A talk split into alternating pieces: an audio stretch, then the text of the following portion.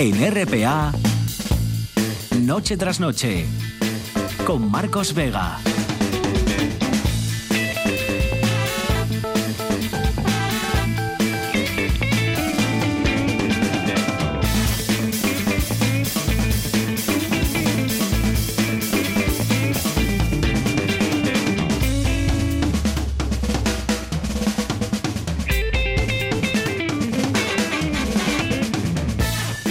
Buenas noches, sean bienvenidos al espectáculo de la radio. A esta hora sigue siendo noticia Arcelor.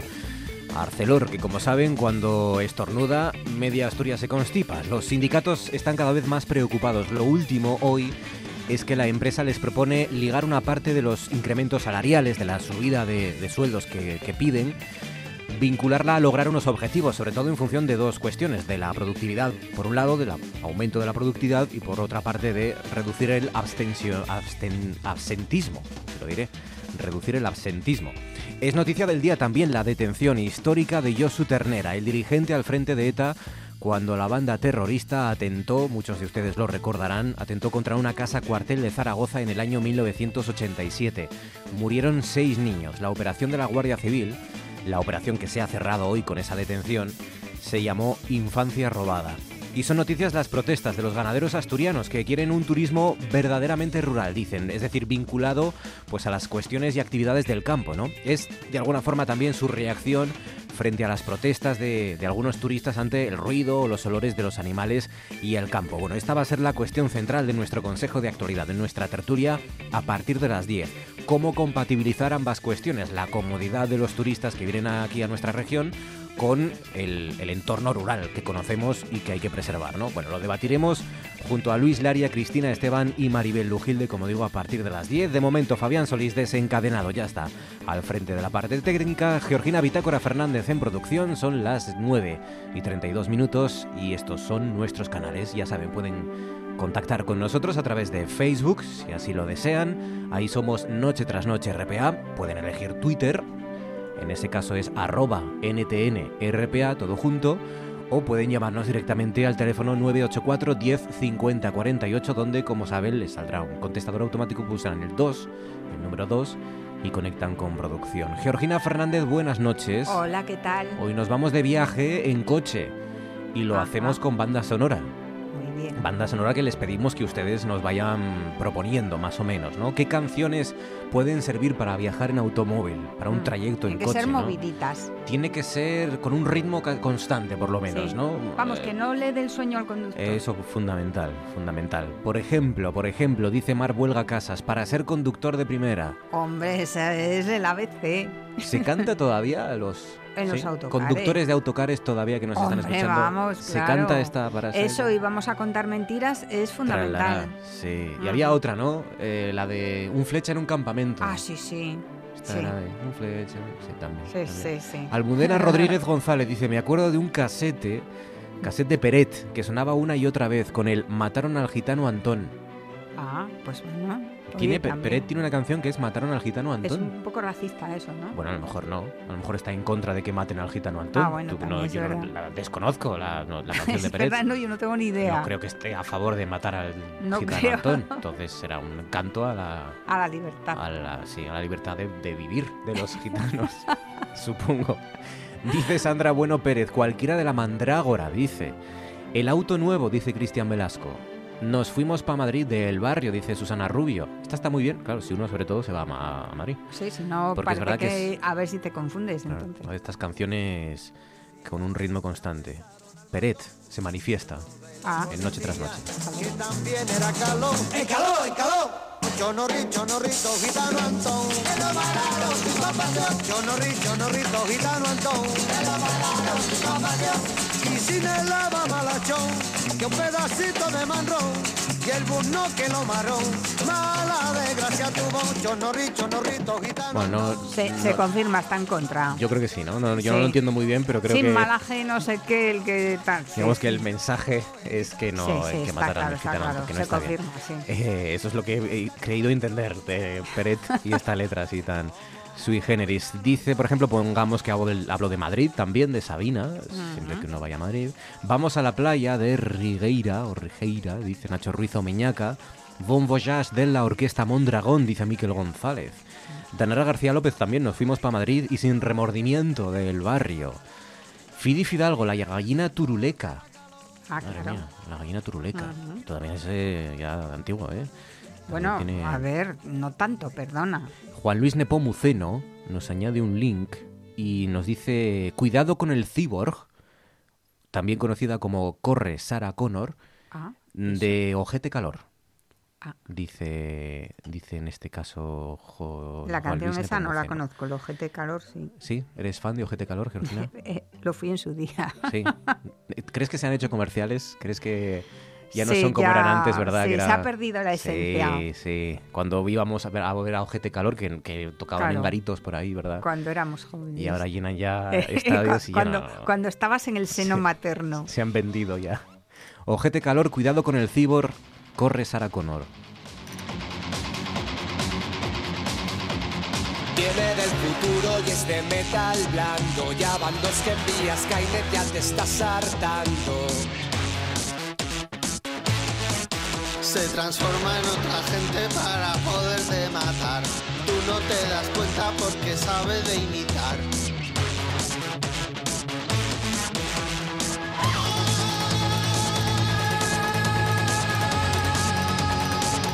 Corre Saraco.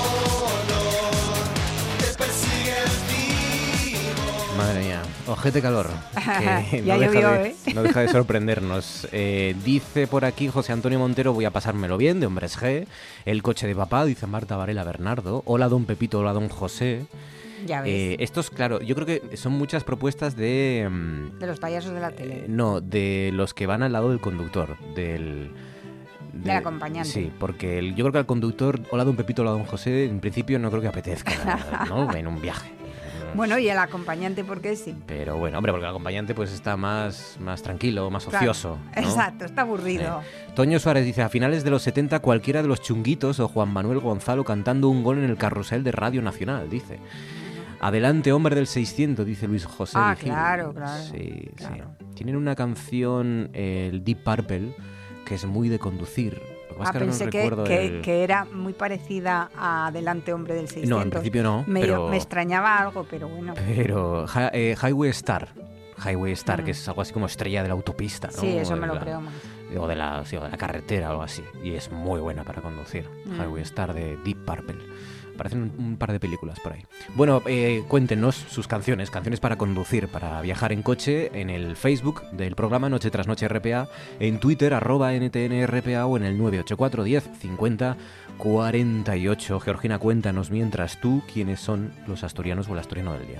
Pues el asturiano del día hoy es Juan Uría Riu.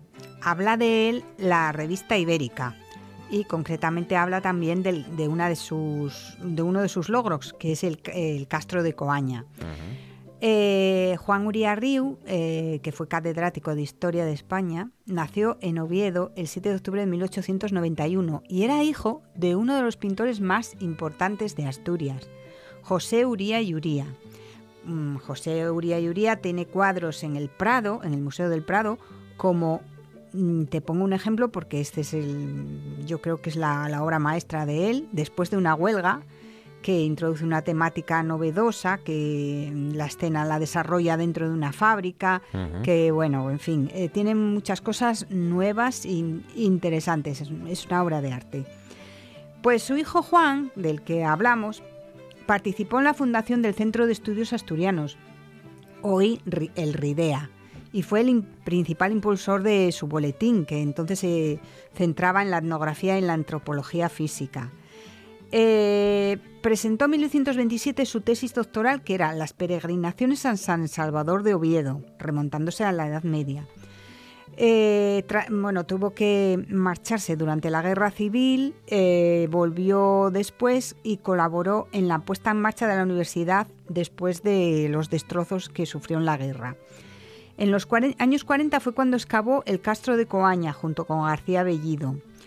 Eh, publicó luego los tres tomos de las peregrinaciones a Santiago de Compostela, fue miembro de la llamada tertulia de los clarisos, que denunció lo que consideraba un desatino que se realizaba con la reforma del antiguo convento de Santa Clara de Oviedo, que hoy es la sede de Hacienda. En 1968 fue nombrado cronista oficial de Asturias, formó parte del elenco de autores que confeccionaron la gran enciclopedia asturiana, en fin, fue mm, pues un erudito del siglo XX asturiano. ¿Y cómo definía o nos definía él a los asturianos? Decía, los asturianos son hombres independientes, hidalgos un poco vanidosos y satisfechos de sí mismos, pero fuertes, inteligentes y perspicaces, y en general se imponen con energía poco común en cuanto trasponen las montañas en las que viven oprimidos. No salimos mal parados, ¿no? No. Quedan 20 minutos para llegar a las 10 de la noche. A esta hora en RPA damos un paseo por las nubes.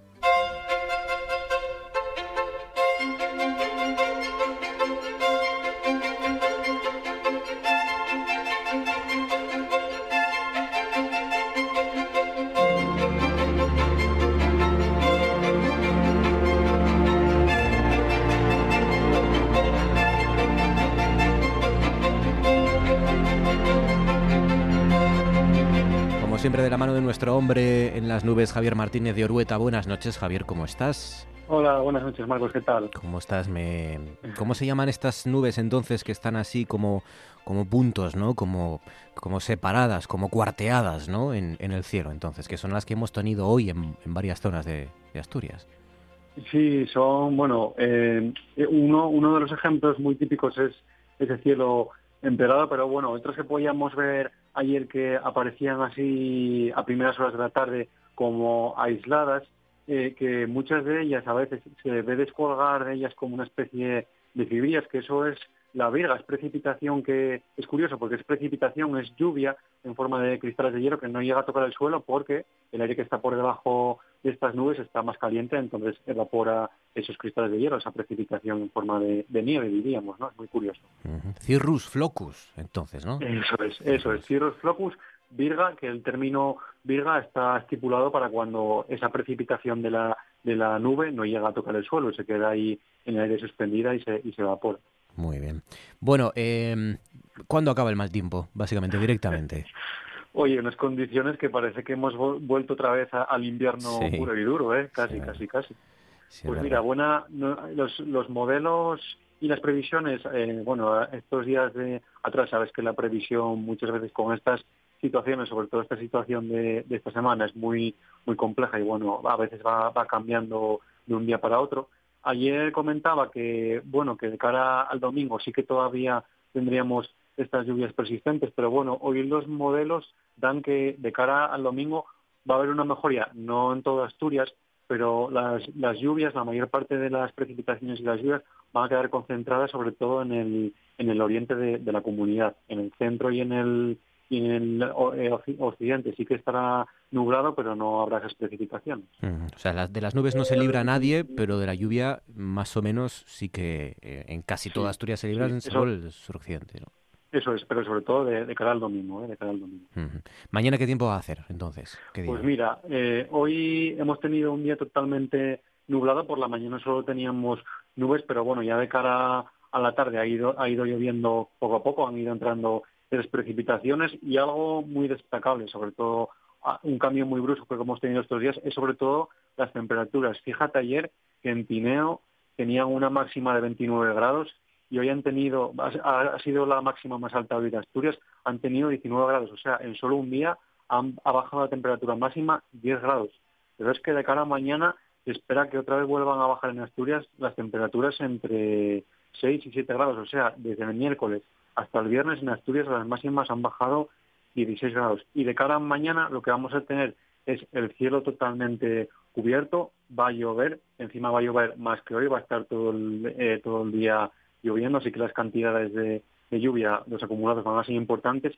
Y otra cosa que vuelve es la, nieve, ¿no? Sobre todo a cotas en torno a los 1.400. Mañana, de cara al fin de semana, a bajar un poco a los 1.200, pero es que el modelo centroeuropeo es un modelo de, digamos de, la meteorología que utilizamos, pues en zonas de los picos de Europa da acumulaciones de nieve hasta el domingo casi de medio metro, o sea que no es poca cosa. Qué barbaridad, o sea, en más o menos en 48 horas, incluso menos, eh, en Asturias se van a desplomar casi 20 grados de, los termómetros, ¿no?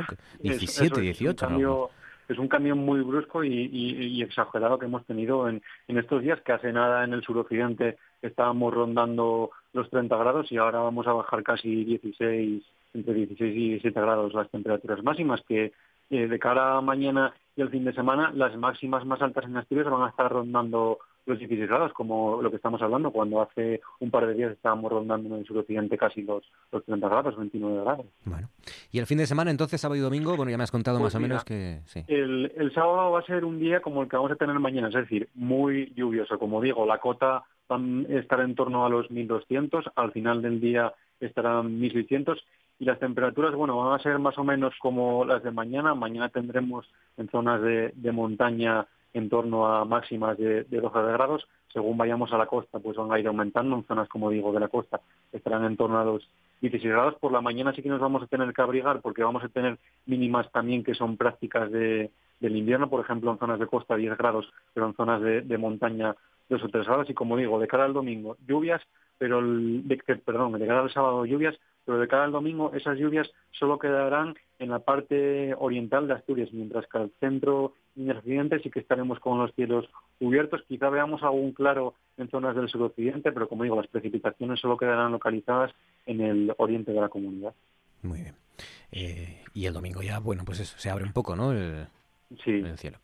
Pues Eh, lo contaremos aquí a partir del lunes también. Javier Martínez, dime, dime, dime. Una cosa si me dejabas comentar, como no tenemos programa el lunes, bueno, y justo el lunes voy a tener un acto en el ah, Fight Pint of Science, que es como un evento así que se celebra en toda España y también ah, en muchas zonas de, Europa, sí.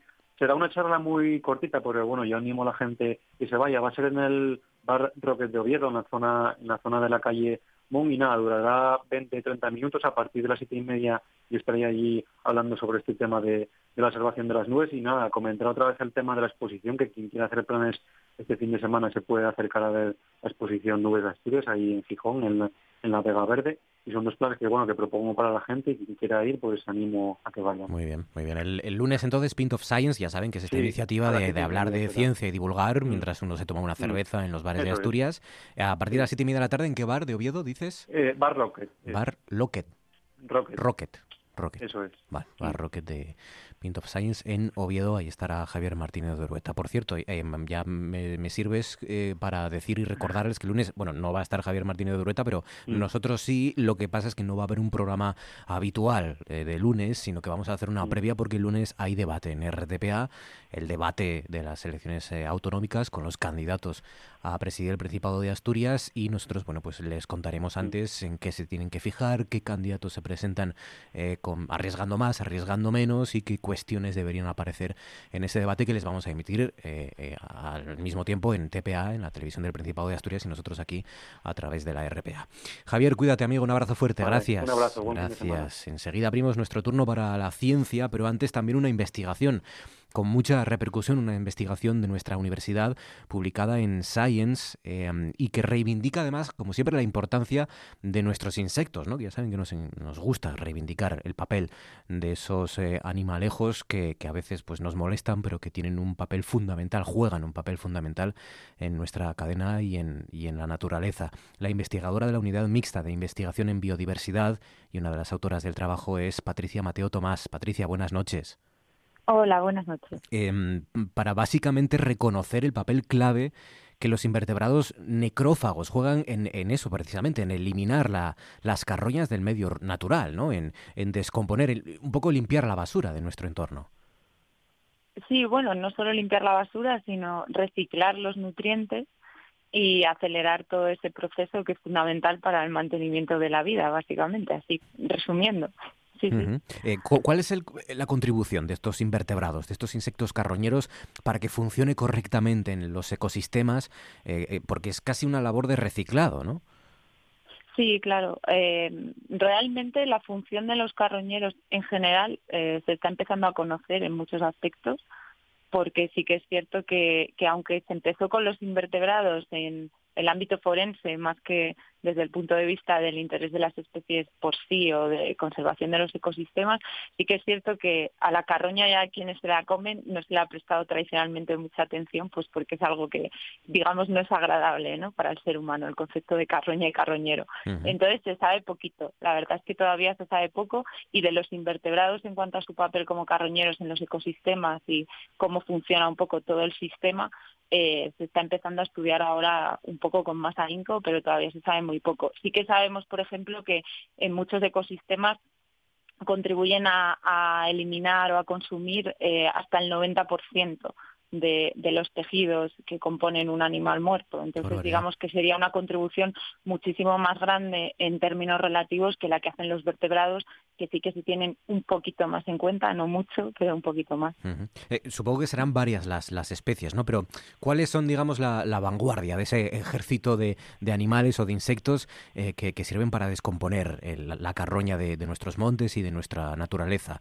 Eh, ¿Quiénes son los primeros en llegar y los que más trabajo realizan? Pues eh, depende un poquito del ecosistema en el que estemos en términos de terrestre y acuático, sobre todo, que es donde hay más diferenciación por motivos obvios. En el medio terrestre serían, así por generalizar y hablar en términos, digamos, más divulgativos, estaríamos hablando de moscas, de escarabajos y de hormigas.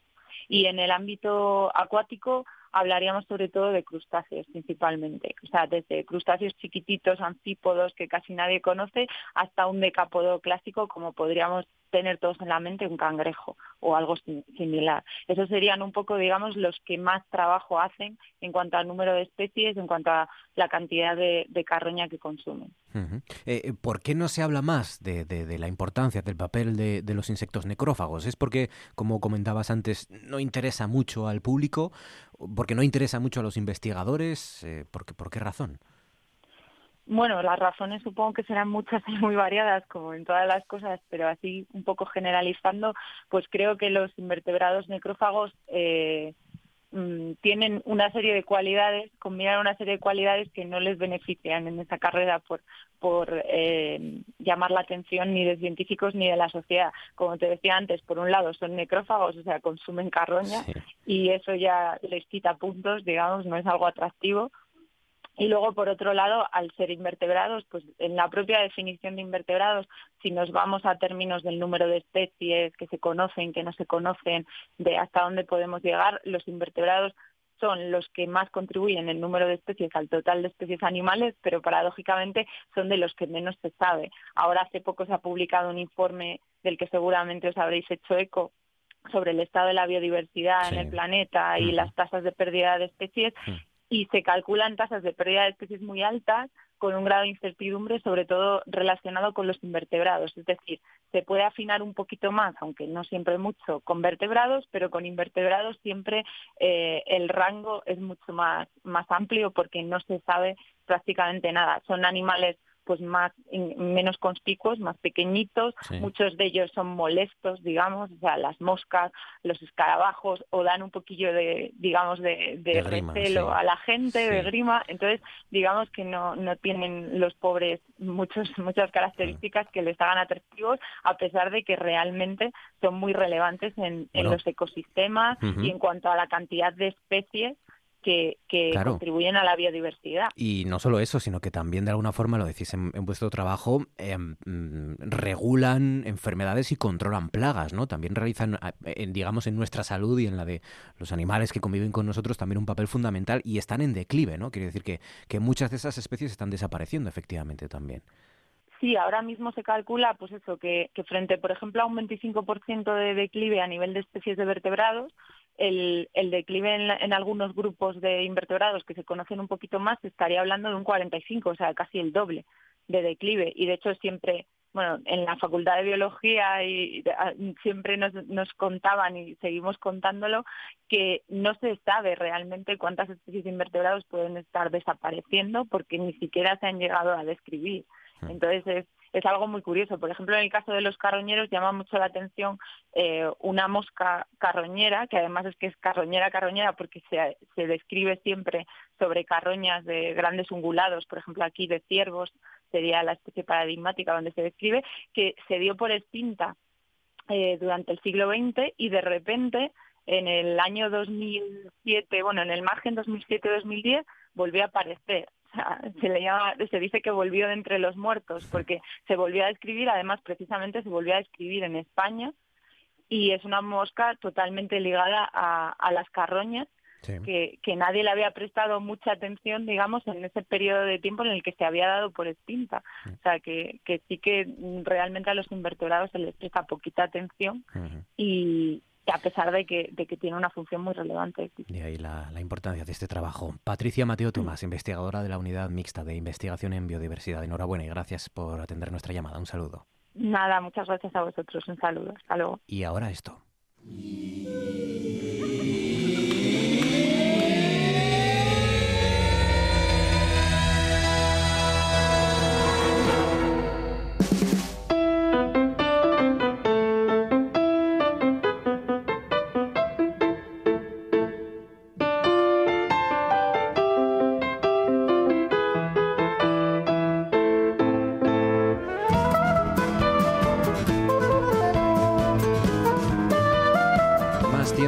Como cada jueves de la mano de nuestro astrofísico del aula de astronomía, socio de Omega, Enrique Diez. Buenas noches, Quique, ¿qué tal? ¿Cómo estás? Hola, buenas noches.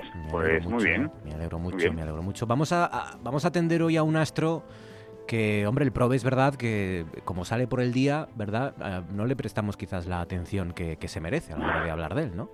Que es el Sol y que seguramente será el más, seguramente no, es el más importante de de nuestros astros que están en el sistema solar. Y, según algunos científicos, parece que una de las tormentas con esas dimensiones y, casi difíciles de comprender y de entender, una tormenta solar está impactando la Tierra, está impactando contra la Tierra. Y claro, ¿qué, efectos tiene hmm. esto? Esto es todavía bastante controvertido, ¿no?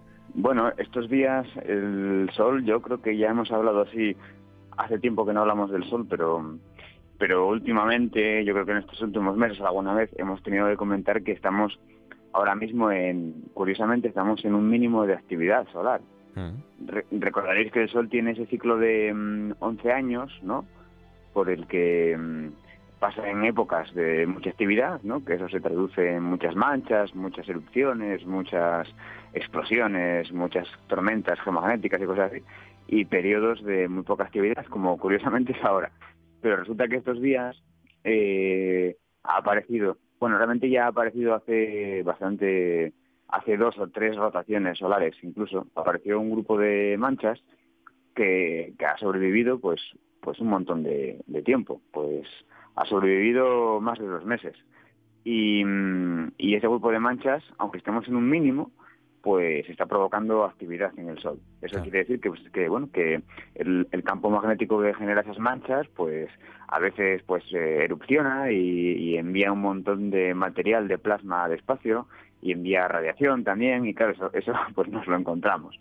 Y cuando llega a la Tierra todo ese material que sale expulsado, pues provoca estas tormentas geomagnéticas y estos días atrás, pues aunque estemos en un mínimo, ha habido tormentas geomagnéticas muy muy intensas.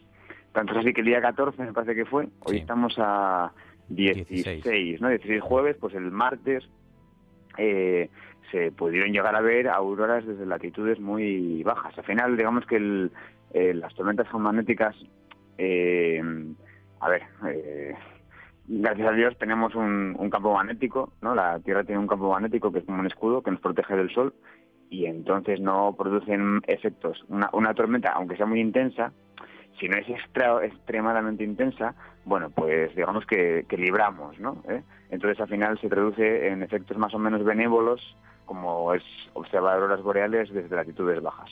Siempre hay problemas también de, bueno, de telecomunicaciones, en la navegación de los satélites, de los aviones, cosas así, eh, pero bueno, son cosas eh, que son, se pueden solventar con, con relativa facilidad, ¿no? Y eso, el, el martes pues vivimos un episodio de estos, de mucha actividad. Es verdad que, mm, bueno, sabemos y conocemos que, que, es una realidad muy compleja la del, la del astro, la del Sol, que emite esos niveles altísimos de radiación, que tiene esas manchas que comentas, que expulsa, de, además de, de forma muy violenta, esas partículas que parece pueden o podrían llegar a la Tierra, pero no se sabe muy bien, o sí, cómo genera toda esa, toda esa actividad enorme e inmensa, ¿no? No se conoce muy bien, no se conoce muy bien. Es que parece increíble, ¿eh? que mira que ¿verdad? Es nuestra estrella, que lo Sí. tenemos aquí al lado, entre comillas, que lo podemos, lo estamos monitorizando continuamente, lo estamos observando continuamente, pero, a ver, si, si sabemos a grandes rasgos cómo se provoca el, eh, la, la actividad solar, pero luego eh, los al final dicen que el- a ver, realmente, a ver, nosotros el problema es que no podemos ver los detalles más pequeños en el sol, Claro. ¿vale? Los telescopios que tenemos eh, hay un problema y es que el, el el- el sol calienta mucho, ¿vale? ¿Verdad? No sé si os habéis dado cuenta que el sol calienta mucho. Sí. Entonces, Sobre todo ¿qué en pasa? Sevilla, por ejemplo, sí. por ejemplo, por ejemplo, o en Cangas. En- Entonces, ¿qué pasa? Que si tú apuntas un telescopio eh, muy grande al Sol, cuanto más grande sea el telescopio, más se va a calentar el telescopio, ¿vale? Y entonces, para ver detalles pequeños en astronomía, necesitamos telescopios muy grandes. Te vas dando cuenta de dónde está el problema, Claro, ¿no? claro. Entonces, si tú quieres ver detalles muy pequeños en el Sol, necesitas telescopios muy grandes, pero eso no es fácil porque se calienta muchísimo. O sea, esto es todo un reto. ¿Y qué pasa? Que los pormenores de la actividad del Sol y de lo que está ocurriendo en el Sol, mm, los pormenores, ¿eh? no digo los grandes rasgos, sino los pormenores, sabemos que se encuentran, eh, se juegan a escalas espaciales muy pequeñas, que no podemos ver. Entonces tenemos ese problema. O sea, digamos que lo que queremos, lo que nos falta por aprender en el Sol, está en detalles muy pequeños que a día de hoy todavía no tenemos telescopios, aunque ya se están construyendo, que, que no, no tenemos esos telescopios que nos permiten investigar lo que ocurre a esas escalas pequeñas. Claro. Eso es, lo, eso es lo que está ocurriendo. Pero bueno, ya hay, eh, de hecho se están construyendo telescopios solares, pues ya de, de cuatro metros, por ejemplo, como es lo que se está eh, construyendo ya en, en- Canarias. Bueno, y si no recuerdo mal, yo creo que además lo comentamos contigo hace unos meses, abril, em, febrero, una misión Mm. Solar Orbiter o algo así, Orbiter, la, la- que tenía un escudo térmico de titanio Sí. con, con huesos también y que trataba de sí. fotografiar el Sol desde, desde cerca, ¿no? Bueno, desde cerca entre comillas, a 42 millones de kilómetros, ¿no? Con ese Mm. Escudo térmico, claro, al final es la temperatura, como dices, la principal eh, Mm. obstáculo, ¿no? El principal hándicap. Sí, la sonda Parker se llama esa. Creo que te Ah, refieres a esa, sí, ¿no? Parker. sí, sí. Que es un, era un Parker era un astrónomo, eh, un que falleció hace muy poquito. Eh, un astrónomo especializado en, en la observación del Sol, eminente, ¿no? Así como una figura de referencia. Ya tenía noventa y pico años, era cuando falleció. Y se le puso ese, ese nombre a la sonda pues, en, en su honor. Y sí, eh, ese instrumento, pero claro, es, eh, la sonda, la misión Parker, eh, una de las cosas que va a tratar de hacer, de hacer es mm, estudiar el ambiente de, de una capa exterior del Sol que se llama la corona. La corona, que también hay cosas súper desconocidas en la corona, Ajá. porque se calienta muchísimo. Las partículas de la corona están a una temperatura de, de millones de grados. Esto es muy curioso porque la temperatura en el centro del Sol, se- así según los modelos que hay y tal, pensamos que es de unos 15, 16 millones de grados, una cosa así, y el Sol va enfriándose hasta la hasta lo que se conoce como la fotosfera, donde alcanza la fotosfera es la parte del Sol que vemos. Tú cuando miras al Sol, eh, ese, ese círculo brillante que ves, eso Sí. es la fotosfera. Ah, Pues ahí la temperatura es como de 6.000 grados, un poquito menos. Bueno, pues resulta que según sigues alejándote del Sol, curiosamente la temperatura aumenta. Y en la corona, que es la parte más exterior, la temperatura es de millones de grados. Entonces, ¿cómo se calienta la corona? Pues no lo sabemos. Está relacionado también con el campo magnético del Sol y el campo magnético, en definitiva, es el, el que genera también esas explosiones, todas esas eyecciones de masa coronal, tormentas geomagnéticas, todo esto. Pero es que no sabemos, parece increíble, pero no, no sabemos cómo se calienta la corona, por ejemplo. Entonces, enten- entender esos procesos en el Sol es importantísimo. Y también de cara, bueno, a que, a que nos dejamos de tener ahí un, un astro poderosísimo que, bueno, pues que cualquier día... Aprovechamos. más tarde, más- Claro, ¿no? O aprendemos Bueno, a aprovechar de alguna forma. que aprovechamos, Mejor. por supuesto, Ah. y del que de alguna manera también tenemos que, pues, es- sería muy interesante aprender a, a predecir lo que va a hacer el Sol de cara pues a protegernos de, de alguna tormenta de estas más intensas de lo habitual, que pudiera realmente causar daños en, en centrales eléctricas y cosas así. Entonces, todo ese, todo ese aprender sobre el Sol es, es muy importante. Por eso se están haciendo muchos esfuerzos, realmente se están haciendo muchos esfuerzos eh, en construir un nuevo telescopio, en mandar misiones espaciales, eh, en estudiar el Sol, en definitiva. Pues el sol, protagonista hoy de nuestro tiempo para las estrellas y para nuestro cielo. Es curioso que a diferencia de la Tierra, cuanto más te acerques al núcleo, más frío esté el, el sol, ¿no? Entiendo. ¿Cómo, cómo? Que, Eh, sí, que al contrario que la Tierra, ¿no? Que cuanto uno más se acerca al núcleo, más caliente está, el Sol es al revés, por lo que te he entendido. El, el No, no, o el sea, bueno, ver, calor está en la, en la corona o en, la- en el exterior. No, o sea, a ver, el, eh, a ver, no, realmente donde más caliente está es en el, en el núcleo. Ah, vale. El núcleo está como, en el núcleo del Sol la temperatura es como de 15 millones de grados, 16 o así. Luego, hacia la superficie, pues va descendiendo, como es lógico, Ah, intuitivo, ¿no? En la superficie está como a unos 6.000 grados, pero luego, de Esa la corona. hacia afuera, hacia la corona, Sí. la temperatura vuelve a subir, pero alcanza una temperatura del orden de un millón de grados, Madre mía. no los 15 millones del núcleo, Ujú. Bueno, ¿vale? vale, vale. Es curioso. me, me debí, me debí de explicar mal. No, no, no, Marco. sería yo que te, que te he entendido mal. Pues el Sol y sus misterios. Vamos a ver si lo logramos eh, desentrañar con Enrique Sí. Díez, astrofísico de la Hora de Astronomía. Quique, cuídate, amigo. Un abrazo fuerte. Venga, Gracias. otro para vosotros. Cosas que pasan en Noche tras Noche. es tan divertida y tan entretenida como poco fiel a la ciencia. ¿no? Vale. O sea, eh, de hecho, el problema de Armagedón, mm, romper un asteroide del tamaño de Texas, que para que nos hagamos idea es más o menos el tamaño de España, Sí, ¿eh? sí. tú imagínate que una piedra del tamaño de España viene hacia nosotros. Bueno, si tú intentas romper esa piedra en dos trozos y que esos dos trozos vayan separándose y al final eh, en- pasen rozando la Tierra, que son prácticamente de lado a lado más de 12.000 kilómetros, la idea es totalmente absurda. Incluso poniendo una bomba ahí de, de- de- de lo que yo hago- suponía con mis alumnos que era más o menos 100.000 veces más potente que la bomba de Hiroshima, Sí. pues se podía demostrar muy fácilmente que los dos fragmentitos únicamente se separaban unos cuantos cientos de metros. Es decir, que la cosa se pintaba muy mal, ¿no?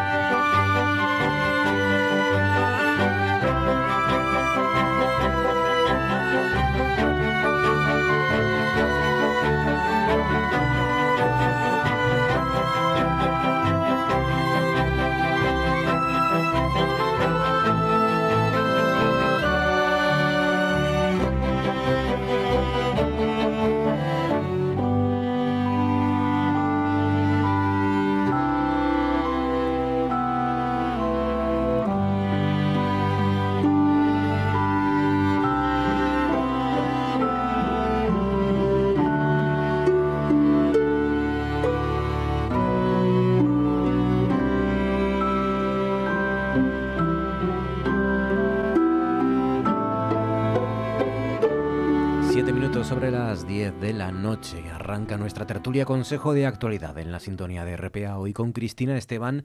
Cristina, buenas noches. Muy buenas noches. ¿Qué tal, Cristina? ¿Cómo estás? Pues encantada de estar aquí, como siempre, Me alegro mucho. Ya ves, Ya, este- ya este- le- Dime, dime. de este tiempo cambiante, que luego Sí. primero hace calor, luego hace frío, luego ¿Llovía nos ahora llueve. cuando veníais? Sí, sí, sí, sí. Es lo que es lo que toca. Creo que nos toca esto Bueno. unos cuantos días ahora. Hmm. Es por cambiar. Bueno, he está hecho un día muy bueno, muy bueno, pues ahora hay que hacer cinco o seis malo, malo, malo. He hecho tres días o cuatro buenos, ¿no? Ya, pero bueno, bueno, ha hecho un ¿eh? día. ¿No? ¿O qué? Bueno, ya le has dicho a Georgina dónde se come bien, se cena bien en Burgos, Sí, sí, sí, los buenos le, traído, pinchos, le he traído un plano completo donde ir a tapear y a dar una vuelta por allí. la morcilla donde la hacen bien, ¿no? sí, sí, el corderito. En la- es en la Plaza Mayor, ¿no? Donde ahí hay varios sitios para tomar pinchos, o una calle, ¿cómo se llama esa Es la calle, es la calle Los Herreros, Ahí, eh, la calle San Lorenzo, que va desde la Plaza Mayor hasta sale a la Plaza de Capitanía. Esa, Y ahí está, está, está lleno de bares. Pero Esa bueno, si quieres buena. girar a la izquierda, también la calle Sombrerería está llena de bares. ¿eh? También, también. Sí, o la Flora, o lo que quieras. En Burgos hay muchos bares. Es que hace mucho frío. Entonces, como hace frío, pues, mm, oye, la gente tiene que refugiarse en algún sitio. Y, y muchos de esos sitios tienen muchos camareros, que a mí es lo que me tranquiliza de un sitio, que haya casi más camareros que clientes, porque eso sabes que te van a atender bien, que te van a atender rápido y están Bueno, es que... saliendo pinchos allí como locos. Sí, sí, sí. Ahí hay mucha costumbre allí de salir de pinchos, de... Y el champiñón, que aquí no se estila. El champiñón bueno, bueno, sí. grande, con su ajo y su perejil y, Y tal, su y aceite. jamoncito aceite. y esas cosas, sí. Sí, sí. También, también es típico de Burgos y La Rioja. Lo del champiñón es muy típico de Burgos y La Rioja. ¿Verdad? Sí. sí, sí. Sí. No sé por qué aquí La verdad no- es que sí. Porque se da, se da, se cultiva allí, se da con facilidad y... Es que estamos acostumbrados a los de lata, que es como con masticar cartón, básicamente, ¿no?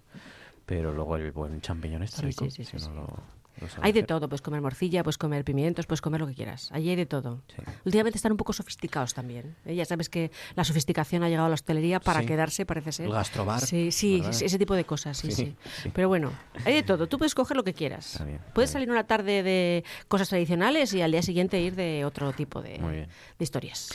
Maribel Lujilde, buenas noches. Me está apeteciendo ir a Burgos ya, así Me está escuchando. apeteciendo a- cenar también. Sí, también. Pero, Yo cené así frugalmente, vamos a decirlo así. sí, Sí. es que Maribel... Es que Maribel ha tenido ha tenido una semana intensa, Maribel. Intensa, intensa. Soy intensa. testigo. Hemos, hemos. Hemos- sí, hemos pero bueno, yo hoy por lo menos he podido descansar. Sí, tú. sí, sí, tú tienes el- la, la- la bendición del turno de tarde, Sí. pero yo esta mañana cuando me sonó el despertador, la verdad es que me quería morir, que tenía ganas de llorar, yo digo, voy a llorar, ala, ahora lloro y ya está, y me desahogo. Sí, es que eh, lo contamos. Lo contamos, hombre. Hemos, Sí, eh, sí, hemos estado en un viaje invitados por Que el se Parlamento sepa, que Europeo. se sepa, que se sepa, que llevan tres días por ahí de- intimando. Ayer de noche y después de aprender con los mecanismos Mucho. y las estructuras de la Unión Europea, después de, de andar mm, eh, obteniendo información off the record de qué es lo que realmente le preocupa al Parlamento Europeo, qué es lo que se mueve, cuáles son las críticas que llegan desde Europa a la falta de, de atención y de interés de los ciudadanos europeos. Esto es algo que ya les digo que son conscientes en Europa. Absolutamente. Y, y bueno, eso es un poco el, el debate, ¿no? ¿Quién tiene la culpa? Si son los Sí. políticos de aquí, si son los políticos nacionales, si son los de allí que no lo cuentan bien, si somos los periodistas los que no lo sabemos transmitir, eh, si somos los ciudadanos los que no somos capaces de, de entender o de comprender o de darle la, la trascendencia que requieren unas elecciones europeas como las que eh, se presentan. Y, y bueno, y más allá de todo eso, pues también mm, cuál es el papel, cuáles son los mecanismos del debate, por ejemplo, que hubo ayer. Que fue un debate, ¿verdad? Vimos- Estuvimos allí, vimos el plató inmenso Sí, en el que se convirtió el Parlamento. El Parlamento Europeo se había convertido en un plató para poder hacer un debate que en realidad, bueno, era casi era- una pequeña campaña de marketing. Mm. Es curioso lo que pasa con las instituciones que creen que esto de mm, lo que yo hago por sí mismo hablará. ¿Verdad?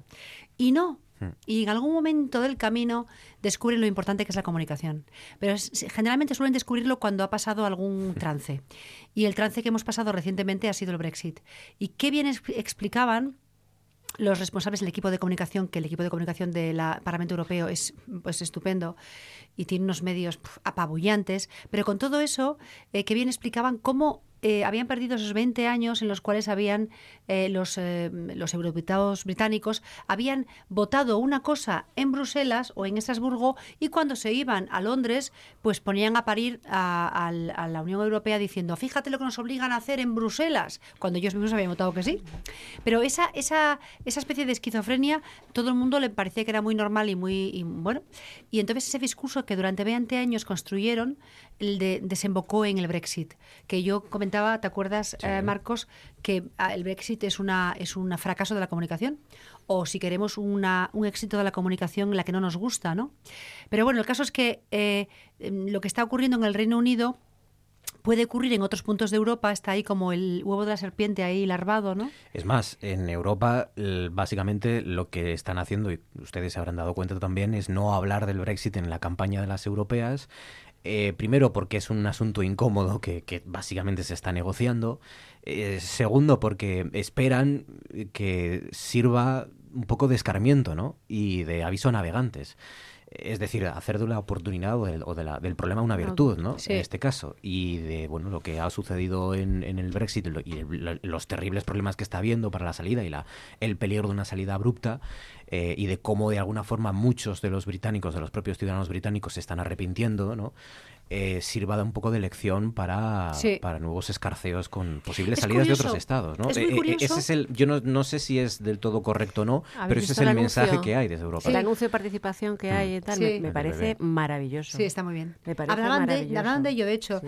en, allí. Realmente es muy curioso porque las elecciones ah, actuales, las, las que acabamos de pasar, las considerábamos muy importantes y había una llamada al voto porque decíamos, cuidado, eh, que están por ahí amenazando, ¿verdad?, el lado oscuro. Y ocurre lo mismo con las europeas. O sea, hay que hacer un llamamiento al voto. O sea, señores y señoras, voten ustedes porque, y, y- y jóvenes y jóvenes también voten porque es muy importante eh, para, para nosotros, mucho más de lo que pensamos. Eh, y es, es algo que, que nos quedó muy claro, ¿verdad, Eh, Marcos? Después de, de- de escuchar todo lo que escuchamos y de ver todo lo que vimos, nos quedó muy claro que puede que ellos no se hayan sabido comunicar, puede que cada gobierno no le haya interesado comunicar lo importante que es estar en, Eu- en Europa, pero lo que está claro es que la alternativa mm, no tiene muy buena pinta. Así que eh, Europa ha, ha hecho muchas cosas buenas por nosotros, pues también alguna mala, claro que sí, eh, pero también ha hecho cosas buenas. Y bueno, que no hayan sabido contarlo o que haya la, la información se, se haya quedado por el camino. Pero también es verdad pues- que lo que tú dices, eh, eh, preparar y construir y, y- y- y- y coordinar un eh, inmenso despliegue de medios como el de ayer para ese debate, ¿no? Entre los que estaba, por cierto, el mierense Nico Cue, Sí. ese candidato que nos lo contaron allí, lo y, contaron a- allí. y al día siguiente apareció Mm. en los medios, pero, pero los periodistas que estábamos ahí nos lo, nos lo dijeron, ¿no? Cuando más o menos aquí era un personaje este asturiano afincado Mm. en Bélgica desde 1963, era un personaje eh, desconocido, cabeza de lista por el grupo de Izquierda Unida Europea, y que participó en ese debate. Digo que todo ese despliegue a lo mejor podían haber ahorrado una parte de todos esos recursos para contarlo, es decir, aparte de elaborarlo y de vestirlo bien y de, y de coordinarlo, eh, contarlo luego, porque si no lo cuentas, pues al final tiene poca repercusión. Y yo tengo la sensación de que, al menos aquí en España, ha tenido Muy poca. muy poca o ninguna repercusión el debate de ayer, ¿no?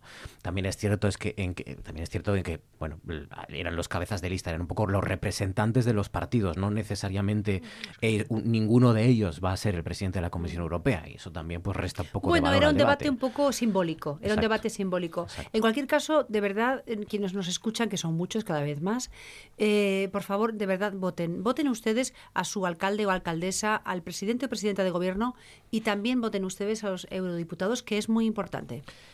Eh, Parlamento Europeo y Comité Europeo de las Regiones, Sí. que también es. es, esa otra institución Exactamente. que es una institución consultiva, digamos, en, las que, en la que se apoya el propio Consejo para a, a la hora de elaborar eh, y, y de trasladar la opinión a Europa de, de las regiones, no de las naciones en sí, no de los estados, sino qué cosas tienen en común, pues Asturias con, yo qué sé, con, con, con, eh, pues, eh, La Toscana. región- la Toscana, por ejemplo, alguna región alemana, alguno de los Länder alemanes, etcétera.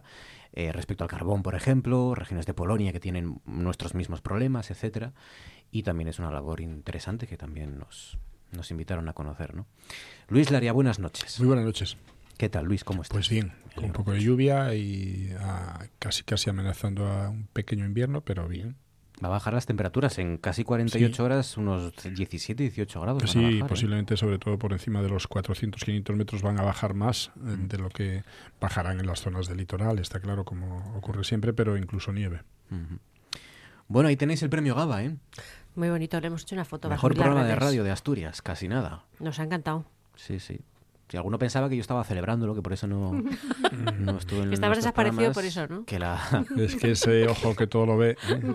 Ese ojo, eh, somos el único programa, yo creo que de momento en la historia de los premios GABA, en recibir dos premios al mismo tiempo.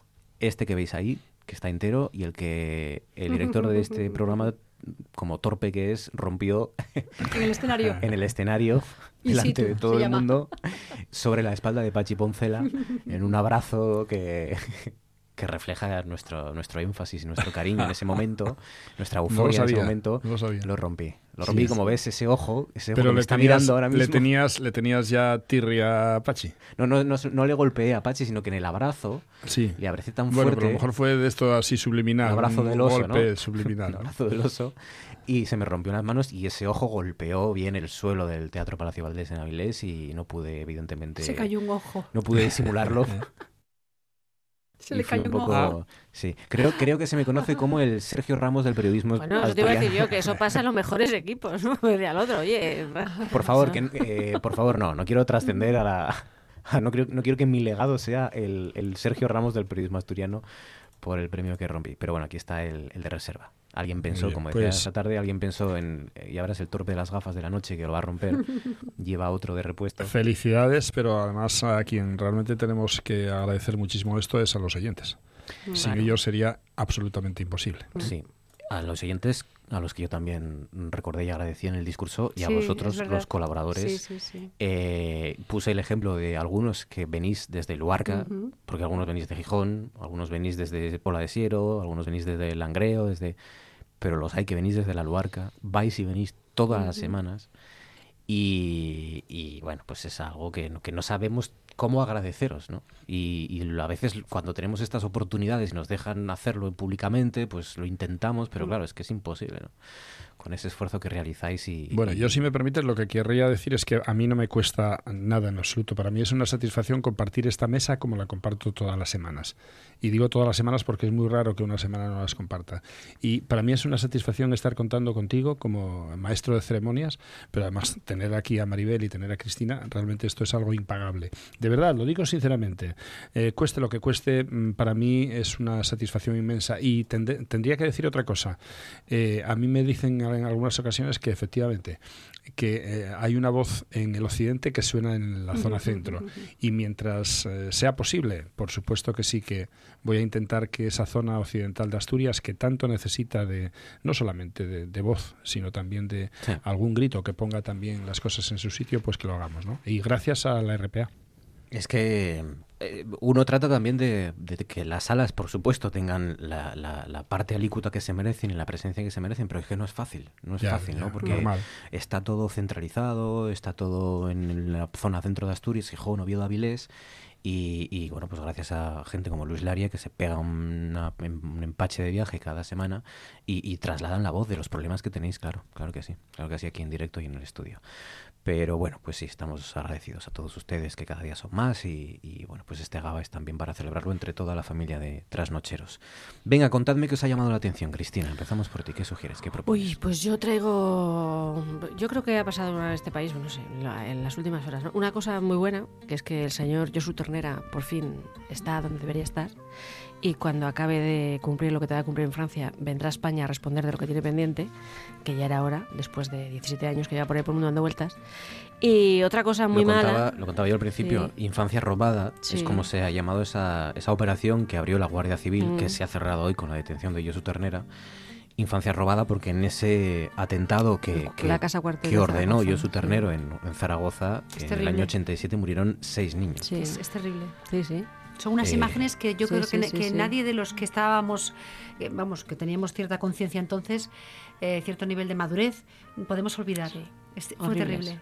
Es Sí. que eh, está bien porque hay mm, varias generaciones que se olvidan de lo que era ETA. Sí. Se olvidan a, a que este país llegó, y es así, a acostumbrarse, entre comillas, a que murieran cada mes eh, per- inocentes, Sí. eh, eh, civiles, eh, mm, guardias Eh, civiles. Es que igual hijos todas las semanas civiles. había un promedio de una, A veces de una, todas de las una semanas. muerte.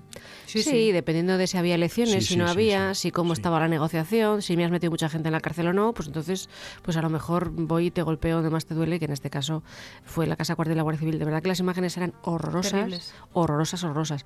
Y yo creo que hay que alegrarse porque al fin la policía ha conseguido eh, localizarle, eh, tiene pendiente en Francia una condena, parece ser, y tiene al menos aquí cuatro causas por las que cumplir condena pendientes. Luego queda por saber por qué no se le detuvo antes, si fue porque no se no interesaba, si fue porque no se pudo, si fue porque no se quiso.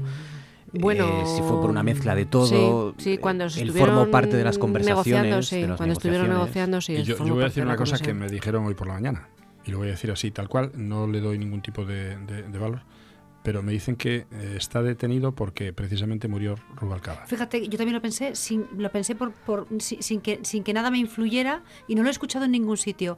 Pero cuando me enteré, pensé en la muerte de Rubalcaba. Pues dicen que la asocié. detención de él era inminente desde hace mucho tiempo, estaba tremendamente Bueno, es controlado. que ha escapado, ha escapado varias estaba. veces de la policía, ¿eh? Pero ¿y por Pero- qué- Por muy por qué poco, los- ¿eh? lo- lo Pues parece ser, y a mí me lo dice una persona que tiene muchísima información y tiene, para mí es una persona muy válida en cualquiera de los aspectos, y me dice que Rubalcaba, aparte de ser una persona con mucho, mucha, eh, mucha capacidad, porque era un tío tremendamente inteligente, era una persona de palabra. Y parece ser que si tenemos que deberle algo a Rubalcaba va a ser precisamente la desaparición de ETA como, como terrorismo mm, lapidario constante. ¿no? Y parece ser que habría algo, algo que eh, no estaba escrito en esa, en esa extinción de ETA, pero que tendría una palabra. Pues sí, bueno, eh, seguramente a lo mejor nunca lo sabremos, ¿no? Pero qué conexiones hay, pero nos lo podemos imaginar. Está claro que, mm, según muchas fuentes, se conocía dónde estaba. estaba en tratamiento por, un la policía española y, todos. Y, bueno, pues sí. Eh, lo que ocurre que, bueno, yo sí es así, eh, o sea, chapón por, por, por Rubalcaba. O sea, se sabía dónde estaba. Claro. Voy a explicarlo mejor. Se supo dónde estaba en ciertas ocasiones. No sé si ahora mismo No, no, se y ahora también. paradero. Ahora lo sabían perfectamente. Lo sabían está desde claro hace unos han cuantos detenido, meses. pero- Además, él tenía claro. bastantes problemas. Eh, eh, parece ser que no solamente de salud, también tenía otros problemas eh, de índole personal y, y habría tenido una incursión un poco extraña en hace unos meses.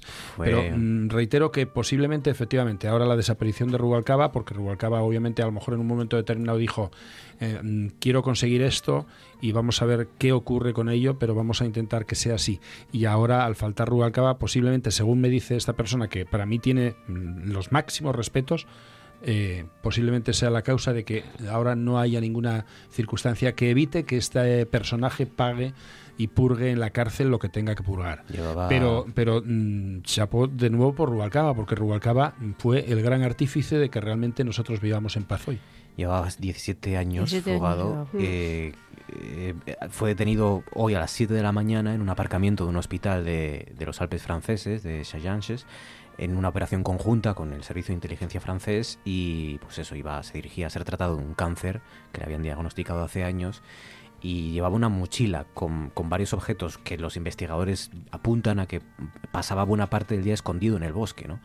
De ahí que no fuera fácil, ¿no? Que, que en los últimos meses se le, se le detuviera o se le lograba identificar, pero, pero bueno, es verdad que es un personaje que, que ha jugado un papel también. Sí, muy importante. Y Importante. además es un poco el perfil del, del, del etarra irredento, ¿no? Porque ya digamos que podemos distinguir entre el etarra que se ha hecho mayor en la cárcel y que el arrepentido, ¿no? Entre comillas, que los hay arrepentidos porque les viene bien legalmente arrepentirse.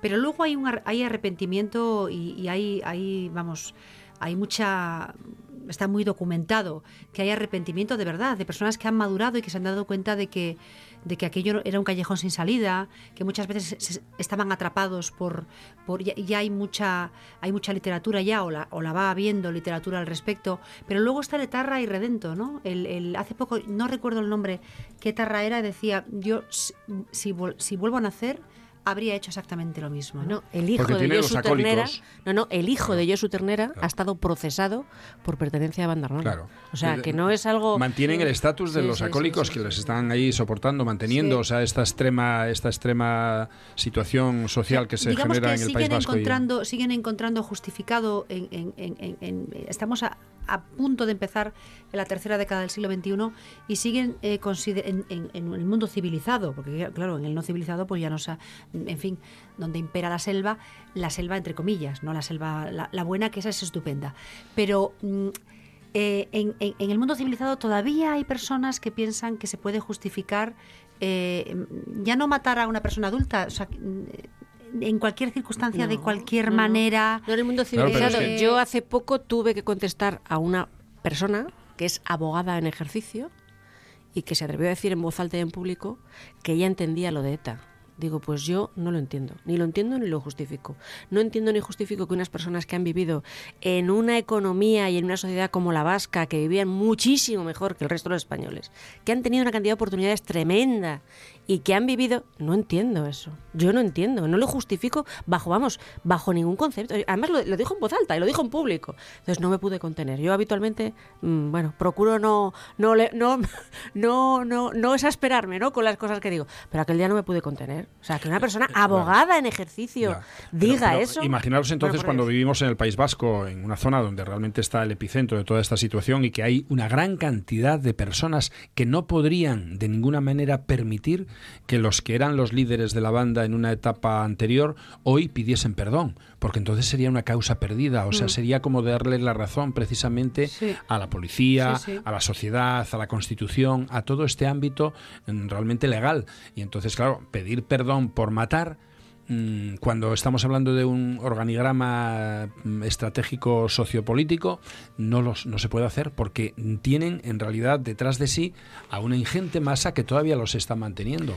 Hoy hemos sabido que eh, la Fiscalía, la Fiscalía Provincial de Guipúzcoa, eh, ha abierto una investigación para, para esclarecer si aquel acoso, aquellas imágenes, aquel acoso a ciudadanos eh, que, que el propio partido denunció durante aquel acto de campaña, 14 de abril, creo Sí. recordar, en Rentería, si es eh, un delito de amenazas, injurias y odio, no lo es, ¿no? Bueno, Eh, es el que acoso a ciudadanos en yo, Rentería. el segundo tema que traía hoy era precisamente el escrache que le hicieron a, a Villacils, a la candidata de Ciudadanos en Madrid. Me parece mm, algo indecente. O sea, me parece algo indecente, además creo que está relacionado con, con- con el otro tema, ¿no? O sea, el País Vasco llegó donde llegó porque nadie puso, nadie dijo, y el que habló lo pasó mal o tuvo que marchar o acabó muerto. ¿eh? Entonces, era como la, la indiferencia de gran parte de la sociedad y la justificación de otra gran parte de la sociedad. O sea, juntaron la- las dos cosas, ¿no? La indiferencia o el pasar desapercibido y la justificación, pero una justificación vehemente además. Entonces yo cuando vi las imágenes, eh, digo, bueno, yo no me puedo creer que en Madrid, en la fiesta de San Is- pasen estas cosas. O sea, no me puedo creer que en Madrid, a estas alturas de siglo, pasen estas cosas. Pase esto. Que a una señora se le insulte y se la amenace por el hecho de que va a una fiesta popular. Bueno, pero está ocurriendo en cualquier parte de España. no Bueno, pues- pues, no, no, y a eh, cualquier a sector mí me político. parece Yo estoy viendo indecente. cómo se están arrancando. Me parece pues, indecente. Yo creo Sí. que eh, el, el tema de la política en, en esta Indecente. España actual es que no hay respeto. Y no hay respeto, pero en cualquier ámbito. Estamos hablando de cualquier partido político. O sea, no estoy hablando de que sean unos porque sean extremistas u otros no. No, no, es que nos estamos dando cuenta de que en un momento determinado, incluso pues en una en un programa de radio, vemos como un como un líder de un partido político insulta a otro que no está allí. Bueno, pues eso me parece que es una falta de respeto absoluto, que lo que está haciendo es incidir precisamente en que mucha sociedad en un momento determinado se exacerbe y pueda estar Claro. haciendo improperios o incluso amenazar o incluso atentar. Bueno, es O sea, que le no pasó a Villacils y le pasó al candidato del PP también, ¿eh? A los dos. A, a muchos. A Algo Pasa tenemos que hacernos mirar cuando, Sí, sí, cuando está ocurriendo esto. Y sobre todo la gente que hace eso es gente joven, que, que, se supone que son las personas que se están construyendo, o sea, que estamos, que estamos creando. Es decir, el, el- es que, es, que es, es impensable, o sea, es im- porque eh, la- las personas más jóvenes eh, es- tienen, digamos, tenemos que ser indulgentes con ellas en el sentido de que no, no han visto otras cosas, no saben lo difícil, lo duro que es, lo duro que es eh, vivir en una situación de verdadera opresión.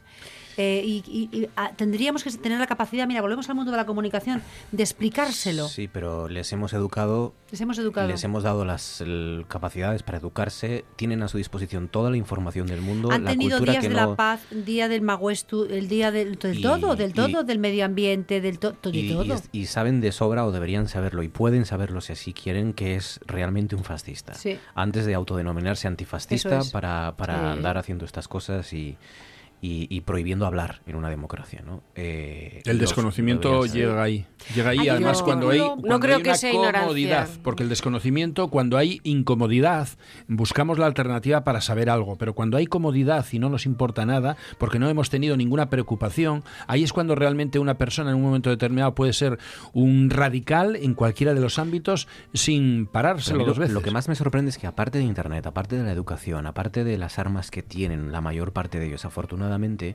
en las imágenes de, de Rentería o en las imágenes de, de este scratch en, en Madrid, hay personas de una edad que es que pueden preguntarle a sus padres qué Sí, fue el, sí, fas- sí, el sí. fra- el fascismo. Sí. Lo tienen ahí, o a lo mejor a los- sus abuelos, pero muchos de ellos a sus padres. Poimes, que, que no han muerto todavía, O que lo- se lo pueden un decir libro de- también. de primera Sí. O mano. ver un ¿no? documental, por ejemplo.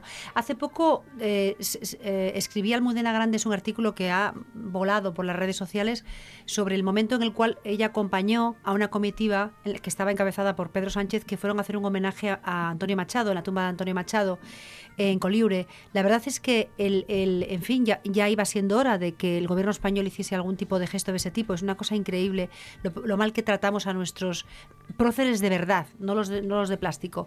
Y en ese momento que les acompañaban eh, pues antiguos, eh, en fin, combatientes de la República, pues eh, un grupo de personas les, les llamó fascistas. Ella lo, lo- lo cuenta muy bien. De verdad que si os apetece leerlo, se pone en Google Almudena Grandes y Antonio Machado y sale. Y, y les llamó fascistas, que era un grupo de gente joven fundamentalmente por la causa catalana. Y eh, claro, es una... eh, eh, y claro, la, la mujer contaba que pasó vergüenza, ya, no ya por ella, sino por las personas claro, que, sí, que- sí. que estaban allí. Incluso la gente de la zona un poco como que les miraba mal, como diciendo, pero ¿qué, hay- qué habéis traído aquí? ¿no? Eh, y era un grupo de iletrados, de jóvenes iletrados que no tenían ni idea de lo que tenían delante, ni, ni habían sabido, ni nunca jamás se podía haber imaginado el hambre, eh, la tortura, el- el- las, las calamidades, las tropelías eh, que vivió toda esa gente, ¿no? Eh, eh, o sea, ¿Y cómo le puedes llamar fascistas? O sea, es, es algo que, que, te- que que te- nos, nos lo tenemos que revisar, ¿eh? Ese era el segundo tema, ¿no, Cristina? Sí, sí, que me, me pareció, me parece una cosa, además es una campaña electoral, ¿no? O sea, mm, ya no, vamos a ver, no en- entiendo entre comillas, entiendo que hay instituciones que están tomadas por grupos o grupúsculos violentos, vale, pero en una campaña electoral, en un espacio público, en un espacio además de celebración como era ese, vamos, me parece indecente. En la pradera de San Isidro. Sí, Ayer- sí. Ayer fue, ¿no? Antes Sí, de sí, ayer. ya ayer, Estoy eh. un poco perdido con los días. Maribel. ¿qué- Bueno, yo voy a cambiar totalmente de, de- de- ala, un giro Eh, y voy a hablar de, de li- libros y librerías, Bien. porque vengo de la Feria del Libro de Oviedo, bueno, del Libro Oviedo, y donde acabo ahora mismo, hace nada, de presentar eh, a Paloma Sánchez Garnica. Bueno, es un libro que se llama La sospecha de Sofía, que les recomiendo, me encantó, es una historia preciosa, que una, une el París de los años del, de los- del 68, eh, la, el Berlín pre y post de, de la caída del muro de Berlín y la España franquista que derivó hasta los, hasta los años 80. Bueno, es una historia de amor, de espías, está muy bien. Pero bueno, no vengo, no, no, no quiero hablar de tanto de, de la autora, que, que merece la pena ser leída, sino de, la, de los libros, de la lectura. A ver, no de libros de papel, de libro de lo que sea, en soporte que sea, pero de leer. Porque resulta que cada día en España, a mí no me salen las cuentas, pero resulta que cada día en España se cierran dos librerías. Yo, yo no sé cuántas librerías hay en España para que se cierren todos los días dos, pero es así. Entonces, es, es, es, es un eh, sector que está como en cuesta abajo y pedaleando, cuando en realidad es eh, lo que venden es un soporte, es un soporte de la obra que ha escrito un autor o una autora. Eh, en fin, hay que hacer un llamamiento al, consumo de cultura. Y en particular hoy me gustaría hacer un llamamiento al consumo de libros. De libros de papel, como el que me traigo yo hoy aquí, o, libros en soporte digital, que, prácticamente ya todos los libros, los grandes libros, tienen una edición digital que es la mitad de barata, que se lee divinamente en, en el e-reader y que, es fantástico, que además puedes subrayar, que yo soy muy subrayona, eh, que lleno los libros de, subrayados y de llamadas a pie de página, pues se puede hacer también. Encima, en los, el libro electrónico te permite juntar todas las citas y te las puedes editar y te las puedes mandar. Es divino todo. Es decir, pero hay que leer hay que leer y hay que consumir cultura. Y aunque sea un poquito caro, nos parezca un poquito caro, no nos lo parece, no es que sea, nos lo parece, pero es que el escritor tiene que vivir, tiene que vivir de, de lo que escribe. Entonces, eh, no es tanto un llamamiento a que las personas vayan a consumir cultura a las librerías, que también, también, sobre todo la librería de barrio, la que tenemos al lado, vayamos allí y mm, perdamos tiempo allí. Mira, en Bruselas había una librería maravillosa eh, que descubrí que dije, voy a entrar a, a- a oler libros. Porque cuando entras a una librería hueles a libros.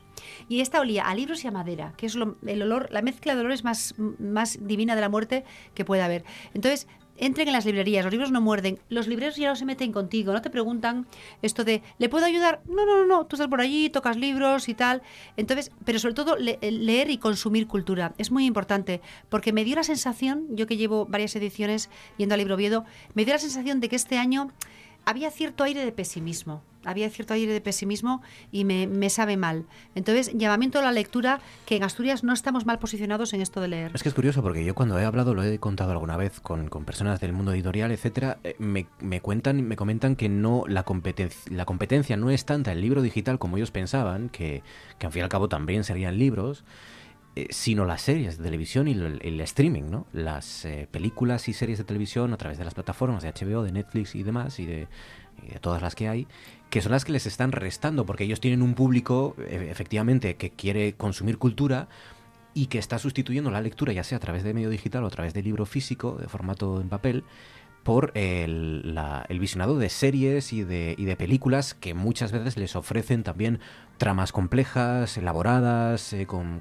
mensajes profundos y, cultura de, altos vuelos, pero que no es eh, la, literaria, que no, es el papel, no son las letras, ¿no? Y, es verdad que les está afectando quizás más, eh, o según me dicen más eso, el streaming que el libro digital que parecía que iba a significar, el, iba a suponer el, final del, de, la, de los libros. Y no, porque eh, muchos, yo creo que la mayor parte de nosotros lo compatibilizamos, ¿no? Cuando vamos a un viaje nos llevamos el ebook, cuando en casa pues determinados formatos los consumimos en formato físico y otros que son más duros o más complejos o más grandes en formato digital, ¿no? Pero sí que las series les está haciendo daño. Sí, yo quería hacer un apunte aquí. Yo quería, hablábamos antes de Burgos, pues si alguien va a Burgos, yo le recomiendo que vaya a ver la librería más antigua de España, que está en Burgos, que es Hijos de Santiago Rodríguez, que está allí desde 1829. ¿Eh? Es la quinta generación de libreros, la que ahora mismo son dos mujeres, las que ahora mismo están al frente de la librería. Es una librería espectacular. Ahora ha cambiado de ubicación hace poco, antes estaba la Plaza Mayor, pero es una librería que puedes encontrar lo que quieras de lo que quieras. Y si no lo tienen, te lo piden, pero te lo piden en un pispas. Y esas librerías de las que dice Maribel, que puedes ir a ojear, a ver, a ver si te gusta la primera página del libro o no, o a ver qué te parece, qué pinta tiene, o va, abrir al azar una página, leer un párrafo y decir, no me convence, voy a por otro. O decir, oye, me encanta, me lo llevo. Pues ese tipo de cosas. Hay cosas, eh, hay veces que no reparamos en lo que tenemos, ¿no? Yo tengo un amigo que fue librero, ahora es funcionario, fíjate tú qué vida, se llama Alberto Menéndez, mm, eh, ahí lo dejo. Eh, pues este, este amigo mío, que es, es, es, un ser de luz, es este hombre, pues cuando fue librero, tenía una librería en Avilés, me contaba, bueno, cuenta muchas anécdotas, pero me contó una vez una que me, me emocionó mucho. Yo creo que, que, se, que, se la fusilé en un artículo, lo metí en un artículo creo, que es que eh, a la vez que vendía libros, los leía. Y entonces una vez estaba leyendo un libro y estaba tan emocionado que se echó a llorar. Y entonces cuando estaba el hombre mm, con las lágrimas mm, rodando por su mejilla, por sus mejillas, entra un, señor a la librería y se puso por allí a ojear y tal. y decía él, eh, no me preguntó qué es lo que estaba leyendo, porque si yo entro a una librería y me encuentro al librero leyendo y llorando a, a, moco tendido, yo él diría, quiero el libro que está usted leyendo. Y el hombre que, entró pidió, pidió consejo para comprar un libro, pero no se le ocurrió preguntar, oye, ¿usted qué libro lee? Que está usted llorando como una magdalena. Es como la, escena de cuando, Harry encontró a Sally, ¿no? Cuando Meg Ryan finge ese orgasmo y, y, está una señora en la... dice, yo quiero lo mismo que ella, ¿no? es igual. Que es curioso porque en Nueva York eh, existe esa cafetería, son expertos en, en pastrami, en sándwiches, y hay un sándwich que se llama Lo mismo que ella, en honor a la, a la película, y lo, Puedes, y lo, puedes, comprar. Sí, sí. Eh, pues sí, reivindicar los libros. Luis, tu turno, ¿qué sugieres? ¿Qué propones? Bueno, pues esta semana eh, he hablado bastante de los plásticos he hablado bastante de los microplásticos y para hacer más hincapié en ello, pues mm, resulta que esta misma semana tenemos dos informaciones eh, dramáticas las dos. Una es que la fosa Challenger, ¿eh? Eh, hay, bueno, hay, en realidad hay una serie de fosas. la fosa más importante es la fosa Challenger, que tiene 11.264 metros, pero hay otra fosa cercana que no recuerdo ahora el nombre, es un nombre inglés, que tiene 10.194 y que precisamente la halló, o sea, llegó allí esta semana pasada, pues eh, un personaje singular que no se le apeteció otra cosa que ir a ver qué pasaba en aquella fosa, eh, con un batiscafo que puede ser ocupado con dos personas y curiosamente las imágenes, pues las más atractivas son las de plásticos. Aparecen los plásticos precisamente a 10.000 metros de profundidad. Madre mía. Madre mía. Fijaros, en una zona donde no llega el ser humano aparentemente, aparentemente llega la, de sazón que Pero ¿cómo puede bajar el plástico tan, tan, tan abajo? Tan... Porque son materias plásticas que no flotan como podría ser una bolsa, pero incluso una bolsa está a media agua y puede llegar al fondo perfectamente porque además se lastra de la propia agua, una propia bolsa, ¿no? Y sobre todo los plásticos rígidos, los plásticos duros, esos bajan todos al fondo. Bueno, fijaros, hay otra cosa muy curiosa y aparece hoy en la prensa también que mm, es para, es para realmente que es para pensarse dos veces cómo es posible que los seres humanos podamos ser así. hay una hay una hay un archipiélago que se llama el archipiélago de las Islas de Cocos no confundir con el archipiélago de Cocos que yo he estado precisamente en el año 2002 y que pertenece a Costa Rica ¿eh? este eh, este archipiélago es un archipiélago que tiene fijaros la altitud máxima que tiene la isla eh, no llega a los 10 metros no llega a los 10 metros la, isla más alta. Es unas, son unas veintitantas islas. Y curiosamente, este hay una isla que es muy interesante, que yo sí que la conocí, que es la isla de Navidad. La isla de Navidad está es la zona más cercana a este archipiélago y está a 900, 900 kilómetros de distancia. Después, si hacemos un ángulo, tendríamos a Java y Sumatra, que estaría a mil, a mil kilómetros. Y después al, sur tendríamos Australia, a quien pertenecen jurisdiccionalmente por un tratado, por, en este caso por un convenio que hizo precisamente la reina de Inglaterra con, eh, con Australia para que eh, anexionase a su territorio este, este pequeño archipiélago. Este pequeño archipiélago fue descubierto en el año en 1600, no recuerdo ahora, 1600 algo, pero no fue habitado hasta el siglo XIX. Y ahora solamente lo habitan unas 420 personas. La isla más habitada es precisamente una isla que solamente es la de Bantam, es una localidad, es un pueblo que se llama Bantam y que tiene solamente 80 habitantes estables.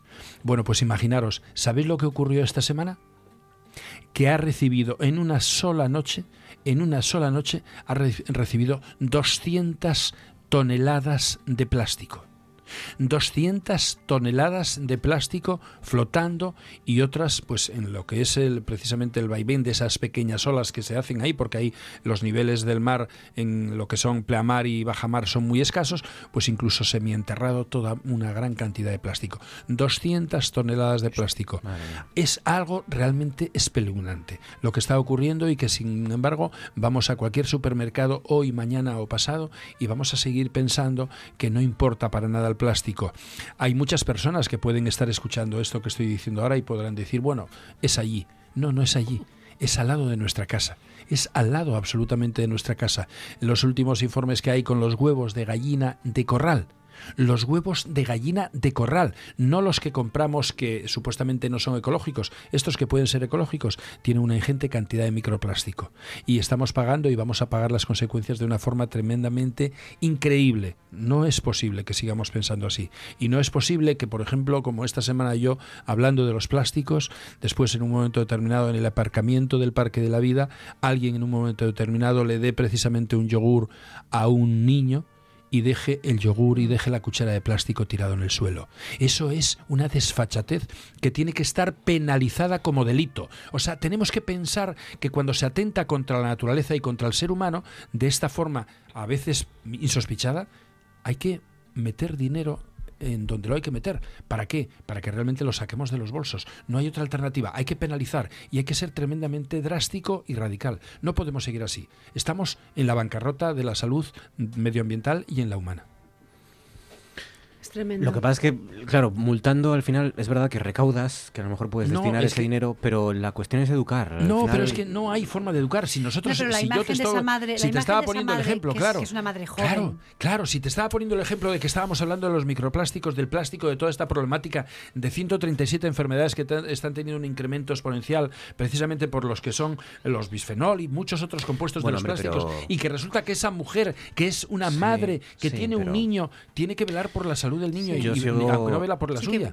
yo, sigo pensando que labores como la que tú haces, de ir a los institutos, de llevar a gente, que es verdad que habrá algunos que les entre por un oído y les sale por otro, está claro, pero esa labor de educación, de concienciación, de insistir, de redundar, es más importante y más efectiva y eficaz que las multas, porque es que al final luego se comprueba. Yo la veo muy importante y por eso ah, lucho todos los días con ella, pero creo que tenemos que ir un poco más allá. No hay otra alternativa. Eh, ¿Por qué ahora la gente no anda borracha en el coche en mm, carretera? ¿Por qué ahora la gente no mata a otros porque, es, porque está borracho? porque realmente le meten 2.000 o 3.000 euros de sanción y le quitan el carnet por un año. Entendemos muy bien el jarabe de eh, palo. por desgracia, la gente ignorante, no aquella que no tiene información, no, no. Hoy no es ignorante aquel que no tiene información. Ignorante es aquel que teniendo información hace caso omiso de ella. Y esto no lo podemos permitir. Tenemos que ser radicales, porque estamos hablando de la vida de todos nosotros, naturaleza incluida. Es desolador. Este estadounidense Víctor Vescovo, ¿no? Vescovo. Efectivamente. Que baja a 11 kilómetros de profundidad, récord de inmersión en la fosa de las Marianas, y que se topa una bolsa de plástico. sí, muy gordo. Rompiendo el récord, y, que quién se lo iba a decir, ¿no? Que uno el sitio más recóndito. Con plástico. Y este. El plástico llega, más lejos. Hay basura. Hemos, hemos, hemos arrojado basura en el lugar más profundo de la Tierra. no ha llegado el hombre, pero ha llegado el plástico. Bueno, pues todavía esto es como la, historia de que la Tierra es plana, pues todavía hay gente que te discute públicamente que por qué reciclamos. O sea, hay gente. Sí, sí. No, no, yo eh, me, he encontrado con gente que te dice, pero bueno, ¿dónde vas? Digo, pues a tirar el reciclado, pero estás hay loca. presidentes de gobierno, hay presidentes de gobiernos muy poderosos que también discuten esto. Eh, quedan 12 minutos para llegar a las 11 de la noche y ahora sí, tiempo para el tema central de este Consejo Turismo Rural Light.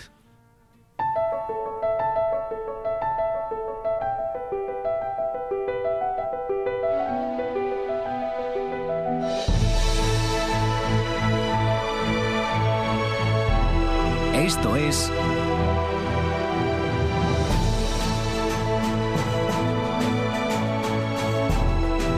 Noche tras noche.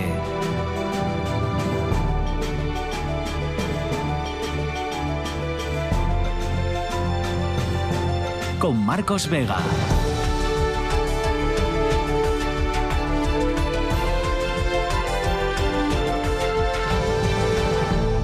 ya saben, los ganaderos o un sector de los ganaderos asturianos que reclaman un turismo rural vinculado, dicen, verdaderamente a las actividades del campo, ¿no? Eh, bueno, es un poco la reacción de algunos ganaderos o de los representantes de los ganaderos asturianos frente a los problemas y las quejas de algunos turistas sobre el canto de las gallinas, el olor de las vacas o el olor o los ladridos de los perros pastores, ¿no? Em, eh, bueno, están indignados con estos problemas que les, están presentando desde eh, alguna, alguna parte del sector del turismo rural, ¿no? es una denuncia de Asturias Ganadera de, de hoy y reclaman eso, que el turismo rural esté vinculado, dicen, a los sectores productivos agrarios, ¿no? Eh, y que solo los alojamientos que estén vinculados a esos sectores que puedan ser considerados realmente como de turismo rural. Bueno, y aquí entra de nuevo esa especie de sí de cómo eh, compatibilizamos ambas cuestiones no que vengan nuestros los turistas vengan aquí a dejar el dinero en Asturias y en el mundo rural y preservar ¿no? la esencia de ese entorno. ¿Cómo debería ser, por tanto, ese turismo? ¿Debe ser compatible con el medio rural? ¿Debe estar a gusto del ganadero, al gusto del turista? ¿Es posible compatibilizar ambas cuestiones? Asunto complejo y difícil. Mm, bueno, pues no sé, si atraemos al turismo con nuestro paisaje rural, con nuestras actividades agroganaderas y con nuestra vida tranquila, pues yo creo que deberíamos, em, no sé, mm, ser consecuentes con ello. Si estamos en un pueblo, eh, yo lo veo mm, donde paso el verano. Yo estoy en un pueblo, el que el vecino de arriba tiene vacas, el recibo otra casa, el vecino de otra casa más arriba tiene vacas, el de cuatro casas más allá tiene caballos, el de enfrente sale a las 7 de la mañana a, con la fesoria a cortar la hierba, el perro ladra, la gallina canta y ese tipo de cosas. Y si no quieres esa vida, no vayas a un pueblo. O sea, el problema de esto es que queremos vivir como en la gran ciudad, pero en una casa del pueblo. Entonces eso es, yo creo que falta de conocimiento así, por, por no llamarlo de otra manera. Yo creo que es falta de conocimiento. Cuando vas a hacer turismo rural, si vas a un núcleo rural, te encontrarás con lo que hay en cualquier pueblo. Eso es así. Y luego de denunciar a tu vecino, yo he visto las imágenes y claro, es que la casa rural en concreto linda con el gallinero. Y es un gallinero bastante amplio. O sea, es un, eh, no, es un, no son ocho gallinas, vamos, por así decirlo, ni diez, ¿eh? son unas cuantas. Pero es lo que hay. O sea, si tú haces turismo rural en un núcleo rural y estás ofreciendo la experiencia de ir a un núcleo rural, pues hay que ser consecuente y hay que saber que el rural hay eso, hay vacas, hay caballos, hay gallinas, hay de todo. Y plastas de vaca en la carretera cuando vas caminando. Es que es así. Mm, la realidad es esa. Que a lo mejor eh, deberíamos, bueno, pues em, cambiar la regulación para ese tipo de actividades y, e impedir, por ejemplo, que se produzca, pues eso, pues que a un vecino lo obliguen a quitar las gallinas, ¿no? De un entorno en el que han estado siempre. O sea, no es una actividad, no estamos hablando que tenga 40 vacas lindando con la, con la casa de turismo rural. Las gallinas estaban allí antes. Entonces, bueno, a ver, em, Es así. Esto se llama allí donde fueres, haz lo que vieres. O sea, lo que no puede ser es que tenga que, irse el que ya estaba allí. Esto suena como a los vaqueros y los indios. Eh, sí, la, verdad es que a mí el caso este de las gallinas de, de en Cangas de Onís. sí, pero bueno, parece que son varios. Sí, sí, sí. Eh, pero es que me, me, llama, me llama mucho la atención porque a mí me pasó. Eh, yo tengo una casa en Cangas de Onís y la primera noche que dormí en ella, yo que soy una muchacha de ciudad, yo he nacido en la ciudad, eh, yo em, rodeada de asfalto. A mí me parece ideal vivir en la ciudad. A mí la vida ideal me parece vivir en un ático en el centro de la ciudad. Eso me parece ideal. Luego sí que me, me, parece fantástico el asunto de las el, el, mundo eh, natural en postal. Me encanta. Y luego cuando llego allí me encuentro pues que los mosquitos pican, eh, pues que efectivamente hay olores, hay, hay sabores, hay de todo. Entonces sí que recuerdo me hizo recordar la primera noche que yo dormí en mi casa de Cangas, eh, que yo descubrí algo que no sabía, porque yo a mí toda la vida me habían contado que los gallos cantaban al amanecer, nada más falso. Yo me tiré toda la noche escuchando a los gallos. Es más, yo tenía la sensación de que había como un, combate, había como... Yo, yo, estaba en medio de un fuego cruzado. De machos alfa. Sí, sí, sí, de machos alfa, que estaban en su lenguaje contándose algo que yo ignoraba. Pero eh, cada cierto tiempo eh, cantaba uno, luego cantaba el otro, y venga, vuelta al uno. Y yo es que eh, era capaz de distinguir, claro, aquello me dejó totalmente sin dormir. Yo estaba frenética. O sea, en mitad de la noche yo estaba frenética. pero tú querías ser un poco maruja y querías saber lo que decían más que nada. Sí, sí. Yo, de hecho, me, recuerdo que se lo conté a mi madre, que mi madre es, es una persona que ha nacido en una aldea y que está y que tiene el contacto de verdad con el mundo rural. Y yo le dije a mi madre pero mamá eh, es que los gallos cantan toda la noche y mi madre decía pues claro yo pero vamos a ver es que toda la vida me habían dicho me han contado esa película de que los gallos cantan al amanecer no no que va cantan toda la noche y yo dije pues yo no voy a poder vivir allí yo no puedo, no puedo pasar ni una sola noche. Al día siguiente estaba tan cansada que dormí divinamente. Nunca más, nunca más me enteré del asunto de los gallos. De vez en cuando, pues eh, cuando duermo en mi casa de Cangas, pues eh, me despierto de noche y les escucho un rato, digo, uy, están ya en su diálogo. Claro, ¿qué es lo que ocurre? Que eh, efectivamente vendemos destinos de postal que se eh, imprimen en papel cuché y se colocan en las estanterías de, las, de las agencias de viaje. Entonces te, te, venden un destino en, las, en, el trópico que cuando llegas allí te comen los mosquitos. Claro, es que en, los, en el trópico hay mosquitos. Entonces, quiero decir, hay una serie de incomodidades, entre comillas, asociadas al destino al que vas que tienes que entender. Si vas a, a un turismo de naturaleza, porque es que además el turismo rural es un turismo que se supone que tiene una vocación de contacto con la naturaleza, tienes que tener claro que vas a oler a boñiga, que no huelen como las boñigas de antes, aprovecho para decir, como las boñigas de la, aldea de mi madre, eh, pues, que, pues que te vas a cruzar con un... que te tienes que esperar porque a lo mejor pasan unas vacas eh, y que efectivamente hay muchos ruidos. Pero claro, que eso... Eh, o sea, es, es, es, el colmo, es el colmo, es la pérdida de sentido común que haya una llamada a la policía local para que venga a medir los decibelios, que parece ser que la hubo. o sea, cuando realmente yo y, creo que la mayoría de los que nos escuchan, la mayoría de nosotros, cuando pensamos en noches en las que no hemos podido dormir, ¿quién las ha perturbado? Pues eh, borrachos cantando al eh, peleas de jóvenes a salir a la discoteca, eh, es, mm, gente por la calle, o sea, generalmente es el incivismo de las personas lo que más nos ha molestado por las noches, no la naturaleza en sí misma, los perros que ladran. Es decir, que yo creo que hay que aplicar el sentido común. Y es que si tenemos que regular cómo tiene que ser el turismo rural, vamos fatal. Vamos fatal. A mí me parece que meternos ahora en ese tipo de regulación, de poner normas sobre quién puede abrir un... Eh, yo creo que hay que aplicar el sentido común. Hay que aplicar el sentido común que es el, el, menos común de los sentidos. es que es muy difícil aplicarlo porque no existe casi. Pero no se dan cuenta quizá que el dueño de la casa de turismo rural eh, está ofreciendo una actividad o está ofreciendo un entorno que ha cuidado y ha generado el dueño de las gallinas. Probablemente. Bueno, la SEBE la habrá limpiado el dueño de las gallinas. es que ese tipo de cosas yo lo veo. Cuando, cuando voy al pueblo lo veo. Las personas que están allí viviendo son las que están conservando el entorno. Las que limpian el camino de la fuente, las que te permiten cruzar la carretera sin que los matojos te tapen la vista, desvíen un coche o no. Son ellos. Son ellos, no somos nosotros. ¿eh? Yo os voy a poner una comparativa. Valga la, la, comparativa, por decirlo así, ¿no? Eh, para mí, este tema, con respecto al turismo rural y la problemática que se genera, es lo mismo que hablar de Cataluña, eh, en este caso en España. Tengo muchas otras cosas más importantes que hablar de, de España que, Cataluña. Y además los medios de comunicación y redes sociales le dan un impacto tremendo a cualquier cosa que sale en Cataluña, aunque sea el otro que está en Bruselas, que se quiere presentar no sé dónde, no sé dónde más. En el caso que nos ocupa del turismo rural, esto no ha sido un problema, mm, digamos que general, es un problema local puntual y que en algunas ocasiones puede suceder en muchos otros pueblos de Asturias, pero que no es una razón de ser para que realmente aquí haya que hacer una legislación mm. al amparo de, del productor de las gallinas o del productor del turismo. Es mentira.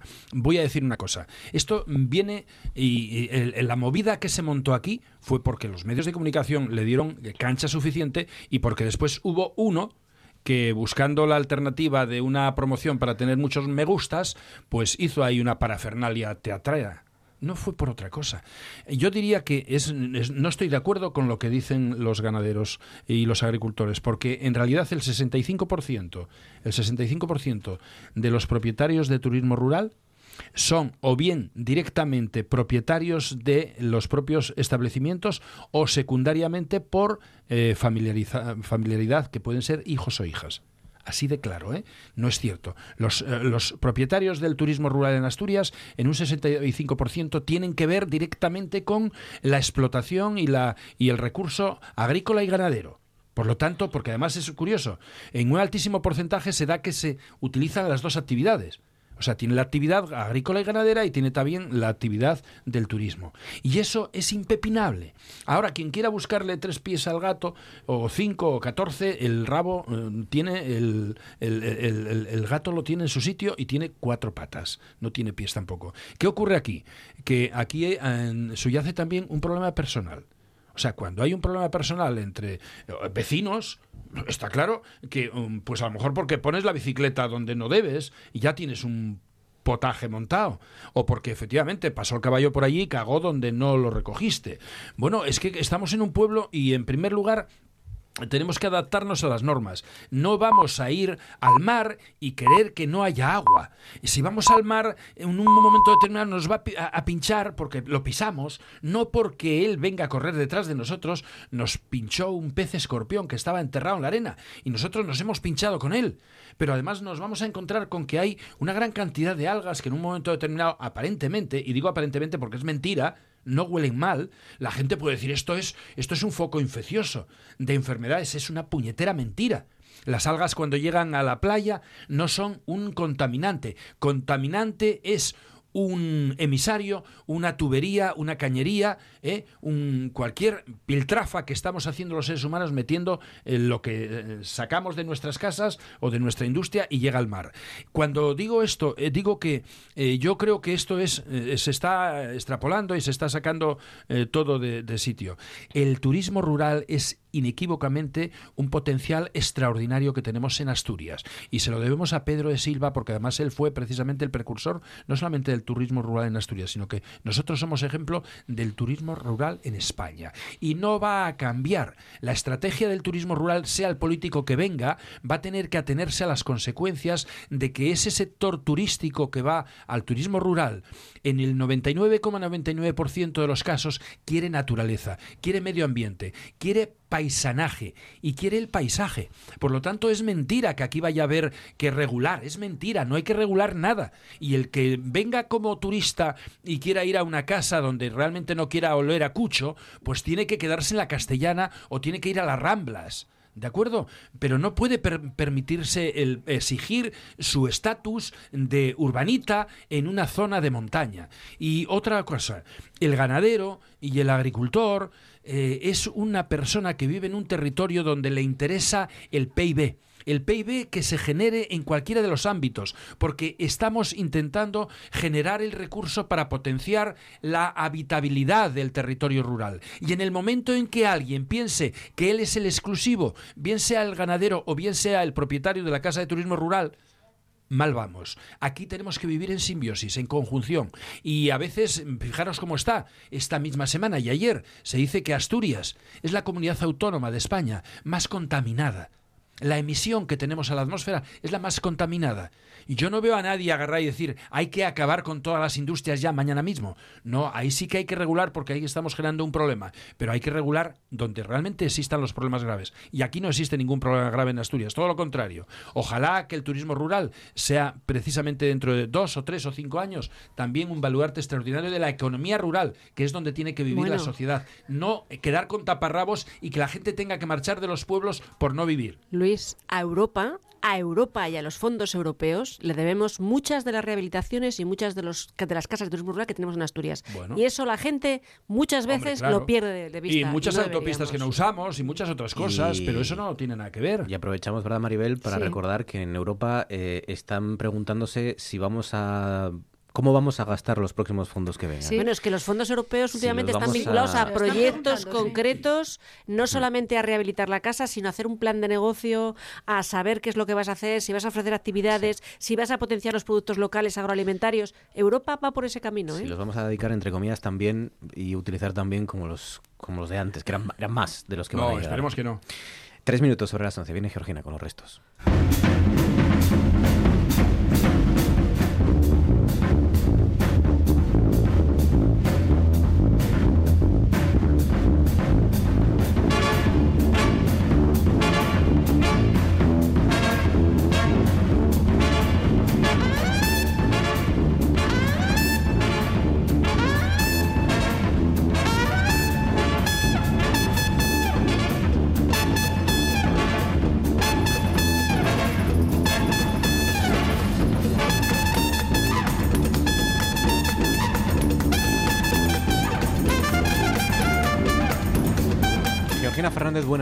Nuevo. Hola, ¿qué tal? Llueve. Pues mira, espera, voy a sacar la mano. Saca la mano, estírala más, bueno, más, un más. poco, un poco. Ay. Bueno, un poco de, sí, de orvallo. Cuéntanos, ¿qué nos deja? Bueno, mira, tengo un dilema porque, a ver, no sé si contaros la noticia de una fisioterapeuta que advierte que un niño menor de cuatro años puede llegar a tragar hasta cuatro kilos de moco en un día. Mm, o la rico. fruta más apestosa del mundo obliga a desalojar una biblioteca. Me- creo que me voy a decantar por este. Son dos muy adecuadas para la cena, para el fin de la cena, que es como Exacto. estamos más o menos, ¿Eh? que estarán ustedes ahora mismo, pues eso, en el postre. Para disfrutar. Eh, mocos o, eh, o fruta apestosa. o fruta pestosa. Pues no, yo, yo que me, creo me- que me decanto por esta pues la fruta última. pestosa, adelante. Sí.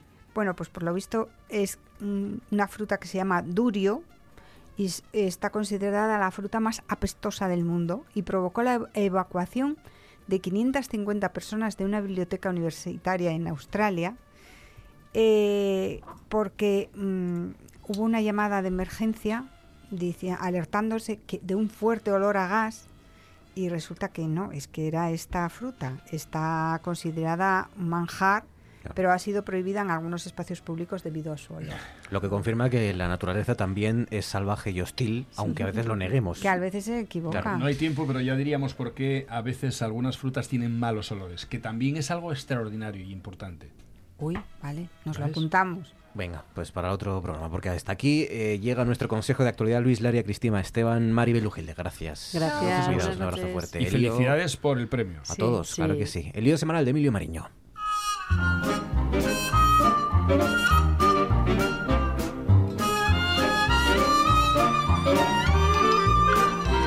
El vídeo de esta semana, que, bueno, que es el problema de lo que llamen la Asturias vacía, la que está formada por los concellos que ven como, como su padrón en Delgaza y, y lo que queda, pues son malpenes cuatro bellos, pues tiene pinta de resolverse con la repoblación de la nuestra clase política. No, digo, porque hay que ver cómo los políticos que se presenten a, las próximas elecciones autonómicas pues se arremanguen y, y van a sitios donde para mi idea no fueron nunca y, es muy posible que, que tampoco vuelvan después de las elecciones.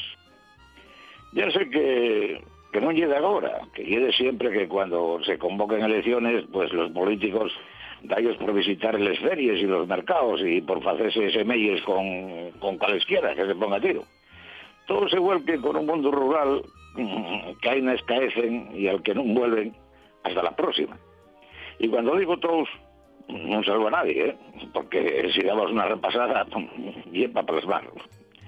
Resulta que Juan Vázquez, el candidato de Ciudadanos, tuvo una feria de San Isidro en Llanera, mayando sidra al estilo tradicional. Teresa Mayada, del PP, hizo unos cuantos semelles, pues eh, con un caballo, pues muy sonriente en la feria ganadera de Cabranes. Y ahora muy Barbón, del PSOE, pues apareció por el Festival del Arroz con Leche y después fue dar a los Oscos. Carmen Morillón, de Foro, viajó nada menos que hasta Taramundi. Y Ángela Ballina, de Izquierda Unida, pasó la mañana del domingo en el mercado que todos los domingos se celebra en Grau. La única que quedó no fue la candidata de Podemos, Lorena Gil, que tuvo unos servinos de Luca defendiendo la sanidad pública. Así que bueno, todos anden por ahí. Todos en esa edición coinciden además en la defensa del mundo rural. Todos traen propuestas que en principio parecen todas muy guapas, pero después van al cachón y, nadie se acuerda de ellos. Hay quien propone deslindar los montes de utilidad pública, potenciar el uso de la madera como biomasa y crear una nueva marca certificada para la carne de caza. También se propone que hay tener abiertas las escuelas de solo cuatro alumnos y los consultores periféricos ahí donde sea necesario. Esto oye, los centros rurales a resultado, las escuelas unitarias y los pequeños ambulatorios todos apuesten por la importancia de la tecnología en la zona rural, que supone llevar la sociedad digital al campo, de algo que, se consigue conectando al 100% del territorio a la banda ancha, pues con la mayor tecnología que sea posible. También coinciden en recuperar las explotaciones agrarias más pequeñas y, y medioambientales sostenibles, tanto desde la perspectiva económica como de gestión del territorio. Así que yo no estoy viendo. Todos están de acuerdo en, defender el mundo rural y todos proponen soluciones para ello. Y yo imagino que también debieron estar de acuerdo va cuatro años. Por eso, lo de siempre. Y es que, ya veréis, si llegamos al 2022, seguro que vamos a volver a ver a estos políticos, a otros parecidos, percorriendo los mismos pueblos y haciendo las mismas promesas. Lo malo que van a tener que escoger dónde ir, porque de esta vieja estudia rural que tenemos ahora, pues mi idea, para dentro de cuatro años va a quedar la mitad.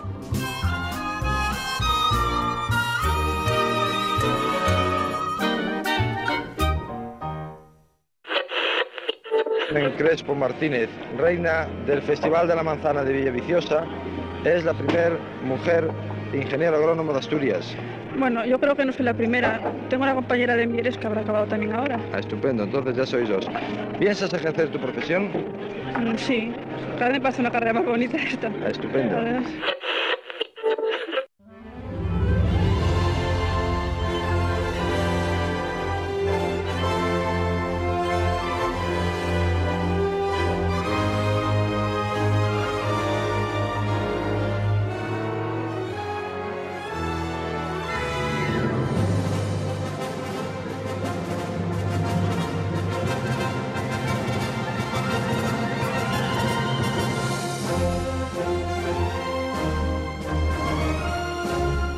Minutos, casi 11 ya, sobre las 11 de la noche, con la sintonía de los druidas, como están oyendo, la esperadísima sintonía de los druidas en RPA en Noche tras Noche, hoy con nuestro hombre de los minerales, las piedras, la tierra, la ¿qué más? las, rocas, los fósiles, los fósiles, las, eras geológicas, los terremotos, los volcanes. volcanes. Algo? tienes mucho que llevar, ¿eh? No, no das abasto todas ah. las cosas que, las que tienes que estar. Así estoy pendiente. ¿Eh? Si estás agotado. Luis Miguel Rodríguez Terente, buenas noches. Buenas noches, Marcos. ¿Cómo está nuestro conservador del Museo de Geología? ¿Bien? Bueno, aquí estamos conservándonos. Bueno, sigues conservado, en formol casi. Sí, sí dentro de poco. está bien, está bien. Em, ¿Qué pasa frente a las costas de Portugal? Porque bueno, Portugal es uno de esos... Bueno, Portugal es el lugar... Yo siempre me acuerdo de un monólogo, no recuerdo el autor, muy divertido, que criticaba a los franceses era ¿Ah, todo el monólogo, sí, criticando. cuidado que tengo, tengo sangre francesa. ¿eh? Pues sí, estoy a lo ah, mejor. Bien sûr. y criticaba a los franceses porque decía que es verdad que nos consideraban como un país eh, pequeño, pobre, el hermano pobre, y, se preguntaba, ¿pero quién, quién se creen que somos? ¿Portugal? sí. No, y es verdad no, que esa es a veces, desgraciadamente, la mirada de, De España que le da la espalda muchas veces a Portugal. De todas maneras, como muchas veces eh, conté en antena, la geología no tiene fronteras. Exacto. Mira. Y cuando pensamos en Portugal, pues no podemos hacer una barrera eh, con, con España. Tenemos que pensar en la península ibérica y en conjunto, bueno, tengo que decirte que, que cuando miras un mapa geológico español, que o de toda la península, perdón, que, que puedas observar, pues ahora cualquiera por internet, eh, con la variedad de colores, solamente viendo los colorillos que hay por allí y, y- la forma en que están distribuidos, uno puede dividir eh, la península en pedacitos, porque nuestro pasado geológico eh, hace, sabemos que somos la amalgama de, un montón de trocitos de, lugares muy diferentes. Hace pocos, pocos minutos estaba comentando eh, ahí fuera pues que, que el Cabo Ortegal en un momento dado de la historia de, de la Tierra, que hoy hablaremos algo de tectónica de placas, eh, es un trocito de Canadá. Eh, Claro, fíjate tú dónde está Canadá y Madre mira dónde mía. está España. ¿no? Entonces, pensar que eso en un momento de, de la historia estuvo unido, pues bueno, es, es bonito. Claro, ¿no? claro, claro. Em, en, en Portugal, de hecho, respecto a la actividad sísmica, eh, hay- se produjo en, en el año, en el siglo XVIII, en 1755, uno de los mayores seísmos de la historia, con consecuencias fascinantes, no solo geológicas, no solo naturales, sino históricas y, y socioeconómicas. Es fascinante la historia del, del terremoto de Se- Lisboa. Se destruyó Lisboa y hubo más de 100.000 muertos. Y, y las consecuencias que tuvo a nivel casi antropológico y a nivel histórico, ¿no? Porque, porque cambió la sociedad de la época. Se produjo en un momento en el que los seres humanos estaban efectivamente dándose cuenta de que no todo era atribuible a Dios y que, y que, y que efectivamente mm, las razones por las que las iglesias se destruyeron y los burdeles man- se mantuvieron en pie era porque las iglesias estaban construidas en el centro de la ciudad y no porque el, el- el terremoto fuera un castigo divino, ¿no? Esta es una de las, de las grandes eh, Bueno, curiosidades de este terremoto. Pero tuvieron, tuvieron que pasar más años para, para poder llegar a ese sentido Sí. geológico, ¿no? Y sobre todo la repetición en el tiempo. No solo fue el que acabas de mencionar, sino otro que, que ocurrió en 1969 y otro que ocurrió en 1975. Eh, los terremotos, el 90% de los terremotos del planeta eh, ocurren en, lo que llamamos el cinturón de fuego de- del Pacífico. Y eh, generalmente todos, absolutamente todos, están relacionados con el movimiento de las placas tectónicas. En este caso, de lo que los geólogos llamamos las zonas de subducción.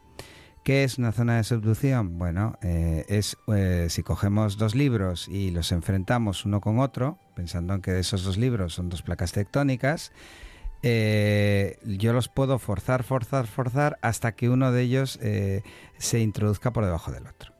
Es un poco así, ¿no? Siempre dije que el planeta Tierra, la superficie del planeta Tierra es como un puzzle mal hecho, en que las piezas no encajan. Entonces hacemos trampa en el puzzle y hay unas piezas que van creciendo y otras que se van destruyendo.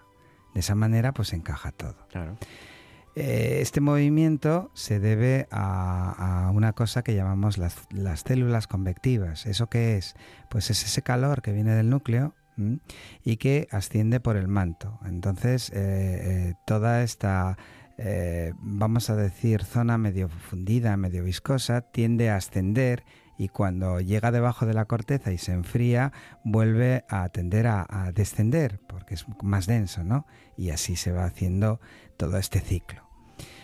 Para nosotros es muy fácil eh, lo que es la zona eh, en donde se abre, lo que llamamos las dorsales, todo, todo el mundo eh, imagina o sabe que África coincide con Sudamérica, por ejemplo.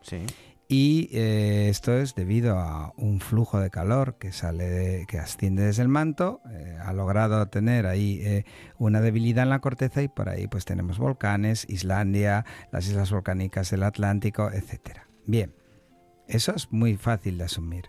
Lo que es muy difícil es saber cómo empieza una zona de subducción. ¿Qué quiere decir esto? Bueno, cuando en un borde de placa, eh, una sobre la otra, pues eh, se empieza a, deslizar, a romper.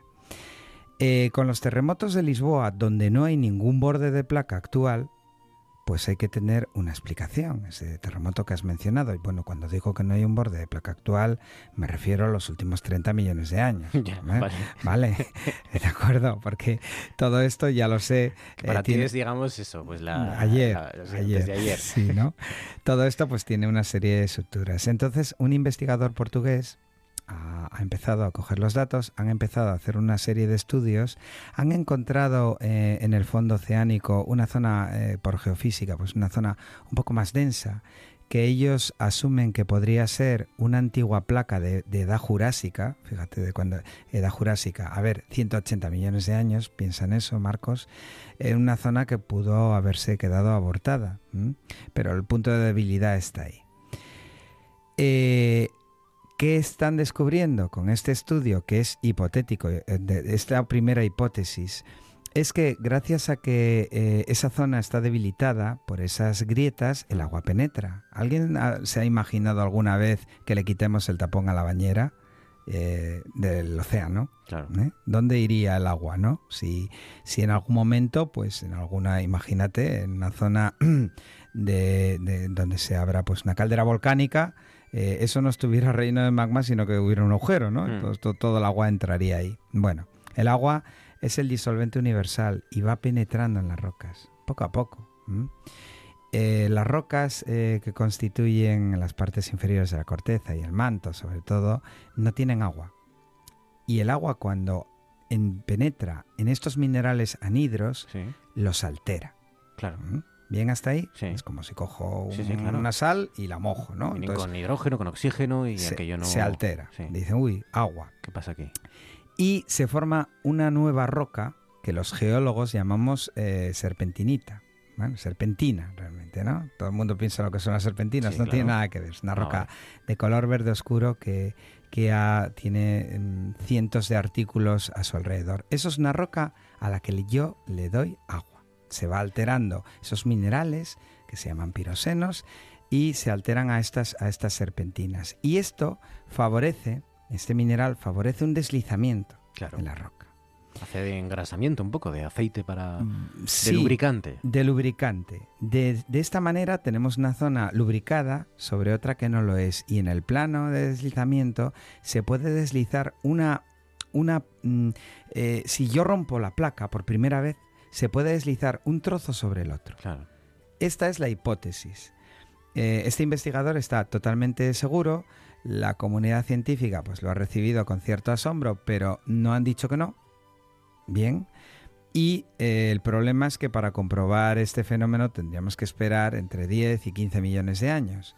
Claro. Eh, es fácil hacer hipótesis en geología. Para los druidas, claro. Mm, pero- No, viendo, recon- reconstruyendo el pasado es bastante fácil. Pensar en el futuro, eh, si, te aventuras en el futuro de, los continentes de la Tierra, eh, se piensa que en 200 millones de años volverá a haber un solo continente. Pero lo que sí es cierto, y, esto mm, que quede claro, es que eh, además, aparte de que el Océano Atlántico se siga abriendo, la placa nuestra, Europa, es la placa euroasiática donde nosotros vivimos ahora, parece ser que nos estamos desplazando hacia Canadá otra vez. O sea que no se está cerrando realmente el estrecho, sino que nuestra placa está ascendiendo y se está dirigiendo hacia el oeste. Eso va a ser más fácil de comprobar en muy poco tiempo, porque nosotros somos capaces de medir eh, con muchísima precisión gracias a los, a los satélites. Pero si eso es así, podría abrirse una nueva zona de subducción donde eh, eh, se ha previsto ahora en Lisboa, en- bueno, enfrente de las, cortas, de las costas portuguesas. Esto es una poco, un poco la síntesis. de- Que hay que vigilar las costas de Portugal porque podría estar ocurriendo ahí algo. Bueno, si, si dentro de 10 millones de años hay alguien aquí para vigilar algo, desde luego yo firmaba ahora Ahí mismo. estará, que- ahí, ahí estará, ahí es cuando saldrá eh, Luis Miguel Rodríguez Terente y dirá, os lo dije, Por cierto, como ocurrió aquí con la playa de San Lorenzo. y si alguien quiere ver estas rocas de serpentinitas, eh, Sí. tenemos unos ejemplares preciosos en el museo permanentemente expuestos. Serpentinitas en el Museo de Sí, Geología. son de color verde oscuro y... y No dejen de no- verlo. No esperéis. Que aquí tienen novedades también este año, ya lo saben, ya se lo contamos. Terente, un abrazo amigo, gracias. Gracias, Marcos, gracias.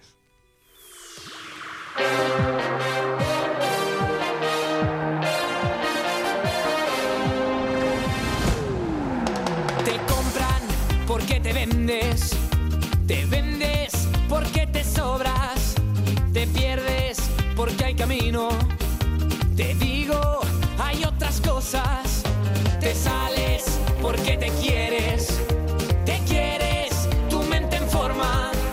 Te eliges porque hay camino. Te digo, hay otras cosas. La venda ya cayó.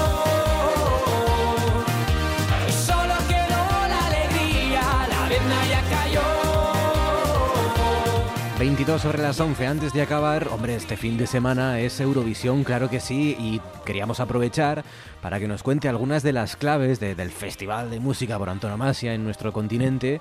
Aprovechar que hay un nombre de, de- de RTPA, un, un compañero que habitualmente les cuenta y nos cuenta la actualidad en la televisión del Principado de Asturias y que también es un gran experto en, en Eurovisión, en la de ahora y en la de estas últimas décadas. Él es eh, enviado especial a Tel Aviv, eh, redactor de TPA. Quique Barrio, Quique, buenas noches. Hola compañeros, buenas noches. Muy encantados de, de charlar contigo. Creo que ha acabado la segunda semifinal, ¿no? Hace unos minutos. Estás ahí la en Tel Aviv. semifinal 2, sí. Sí. Em, Justo ahora mismo acaba de terminar. semifinal a la que nosotros no nos presentamos porque creo que estamos clasificados España directamente para la final, ¿no? Eso es, los grandes estamos directamente en la final. Italia, Alemania, Francia, Reino Unido, España y el anfitrión que en este caso es Israel. Pero Oye, ya están, ya tenemos los 26 finalistas. Cuéntanos, Ya lo eh, sabemos todos. primero, ¿quién es el favorito? Porque siempre hay un favorito, aunque me han dicho, bueno, antes cuando hablábamos contigo, que está más abierto que nunca el, el- el certamen. Y, y- y- y a quién hay que estar pendientes? Porque siempre hay alguno o dos que dan que hablar como mínimo, ¿no? Sí, bueno, mira, el favorito, favoritísimo, más que nunca después de ver la actuación de ahora, es los Países Bajos. Países es Bajos. una balada muy Holanda. sí una balada muy romántica muy emotiva que te pone los pelos de punta y muy diferente a la ganadora del año pasado de Israel de Claro. Neta que eso es como el Padre Nuestro vaya siempre gana una canción muy diferente a la del año anterior esa tiene muchas posibilidades de ganar también hay algunas por ahí al acecho como Suecia que actuó hoy también es muy buena canción es más movida y luego también de la semifinal, la primera del martes, Australia, que no es una grandísima canción, pero ella canta muy bien, es una soprano y sale como volando en el espacio. Entonces dio muchísimo que hablar, Ajá. subió muchísimo en las apuestas de pago y bueno, pues uno de esos tres países Escucha. va a ganar, aunque yo creo que van a ganar los Países Bajos. ¿eh? Australia, ¿qué pinta Australia en Eurovisión? Australia, que mucha gente Claro. no lo entiende, ¿no? Sí. Hace unos años que participan, sí. Porque bueno, es un país muy eurofan. Llevan Ah. emitiendo el festival desde el año 83 y desde hace cinco años participan con pleno derecho. Lo lucharon mucho y lo consiguieron. Y siempre quedan bien. Oye, hay que estar muy pendiente también porque creo que va a actuar Madonna en la gran final, ¿no? Sí, efectivamente, el sábado. Ya anunciaron hoy aquí en la semifinal 2 la presentadora que va a actuar el, el sábado y ahí va a presentar su nuevo single. O sea que va a ser un momentazo, sin duda. Claro, eh, es el certamen de no solo de la música, sino sobre todo del espectáculo y una de las mm, tipas que mejor maneja el mundo del espectáculo y, y- y la, y la puesta en escena, ¿no? En, en el escenario de Eurovisión, en este caso, o sea que va a ser muy interesante. Oye, ¿cuál es eh, tu, tu vaticinio? ¿Qué pronosticas para este fin de semana respecto a España? Ya, ya nos has dicho que la favorita es Holanda. Eh, ¿Cómo vamos a quedar? A Kike, ver, esto me da un España, poco de miedo. puesto- El puesto de España, mira, yo tengo buenas sensaciones ¿eh? después de muchos años. Aquí, por lo menos en Israel, gusta muchísimo la canción española. Eh, en general, los españoles les gustamos muchísimo a, a- los israelíes. Y bueno, pues es una canción movida que no hay muchas este año. Y un poco lo que se espera de España, ¿no? Pues una canción alegre, divertida, de fiesta, lo que somos los españoles. Mm, Israelíes de por aquí nos dicen que podemos quedar entre los 10 primeros. Yo ojalá se cumpla. Eh, yo soy optimista, yo creo que sí podemos quedar de la mitad para arriba, bien. aunque no me atrevo a decirte un puesto concreto, pero yo creo que este año por lo menos una buena sensación de una actuación trabajada. Eh, ellos lo hacen muy bien, transmiten toda esa alegría. Actuamos eh, en la segunda mitad, que es mucho mejor para que la gente se acuerde de nosotros a la hora de votar. Y por lo menos en el televoto yo creo que sí que vamos a tener bastantes votos. Qué bueno. Y la última, eh, ¿hay mucho asturiano por ahí? ¿Cómo? ¿Hay asturiano y mucho asturiano por ahí eh, asistiendo a Bueno, sí. ¿sí? Sí, sí, sí. hay bastantes españoles, más españoles de lo que me esperaba. Y asturianos en concreto, pues alguno hay, aparte de mí. El público asturiano es bastante eurofan, la verdad. Qué bueno, qué bueno. Pues nada, luego ya a la vuelta nos cuentas qué tal la experiencia. Quique Barrio, cuídate amigo y disfruta. Un abrazo fuerte, gracias.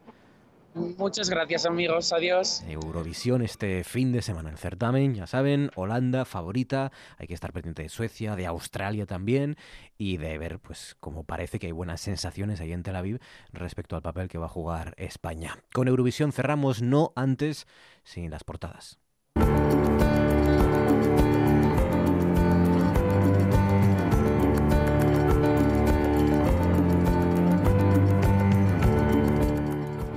A las principales noticias que nos deja este jueves, empezando por la web rtpa.es. Dice Arcelor abre la puerta a una subida salarial ligada a la productividad. Crece la preocupación en los sindicatos de Arcelor después de la reunión con la empresa. Dice la Nueva España, Astorga despide emocionada a su obispo asturiano, el pastor de los descartados. Colectivos e instituciones lamentan la pérdida del religioso Juan Antonio Menéndez, que sufrió un infarto. A los 62 años añade la Nueva España nuevos usos para el horrio, alojamiento turístico, casa y albergue de peregrinos. El informe encargado por el Principado para preservar los graneros, que estará acabado en junio, abre la puerta a transformarlos en vivienda. El comercio dice, Casado alerta del riesgo de que Asturias quede en manos de una izquierda cada vez más radical. El líder del PP defiende que el Principado tenga un AVE en igualdad de condiciones al resto de comunidades y, dice el comercio, nos recuerda en sus fotografías de la portada puertas abiertas en los museos. Cerca de 30 equipamientos culturales del Principado se suman al Día Internacional de los Museos con actividades gratuitas para todos los públicos. La voz de Asturias ya para acabar lleva en su portada Casado acusa a Sánchez de crear problemas para la industria de Asturias. El líder del PP solicita el voto para convertir autonomías y concejos en un contrapreso al futuro gobierno central. Añade también la voz de Asturias, Luis Venta abandona los 65 días de arresto político, arresto, perdón, político domiciliario y preventivo. Ahora sí, las noticias que nos deja también, por supuesto, la, la detención de Josu Ternera, histórica detención que según dice el diario El País, por ejemplo, fue gracias al seguimiento a un colaborador lo que llevó a la detención del histórico Etarra, capturado cuando se dirigía a un centro sanitario en Francia. Las principales noticias, como les digo, que nos deja este jueves mañana hay fútbol, les vamos a contar el partido del Sporting de Gijón y el lunes volvemos a las nueve y media con programa especial previa a ese debate que les vamos a emitir también en RPA. Gracias por su confianza, por trasnochar y hasta el lunes.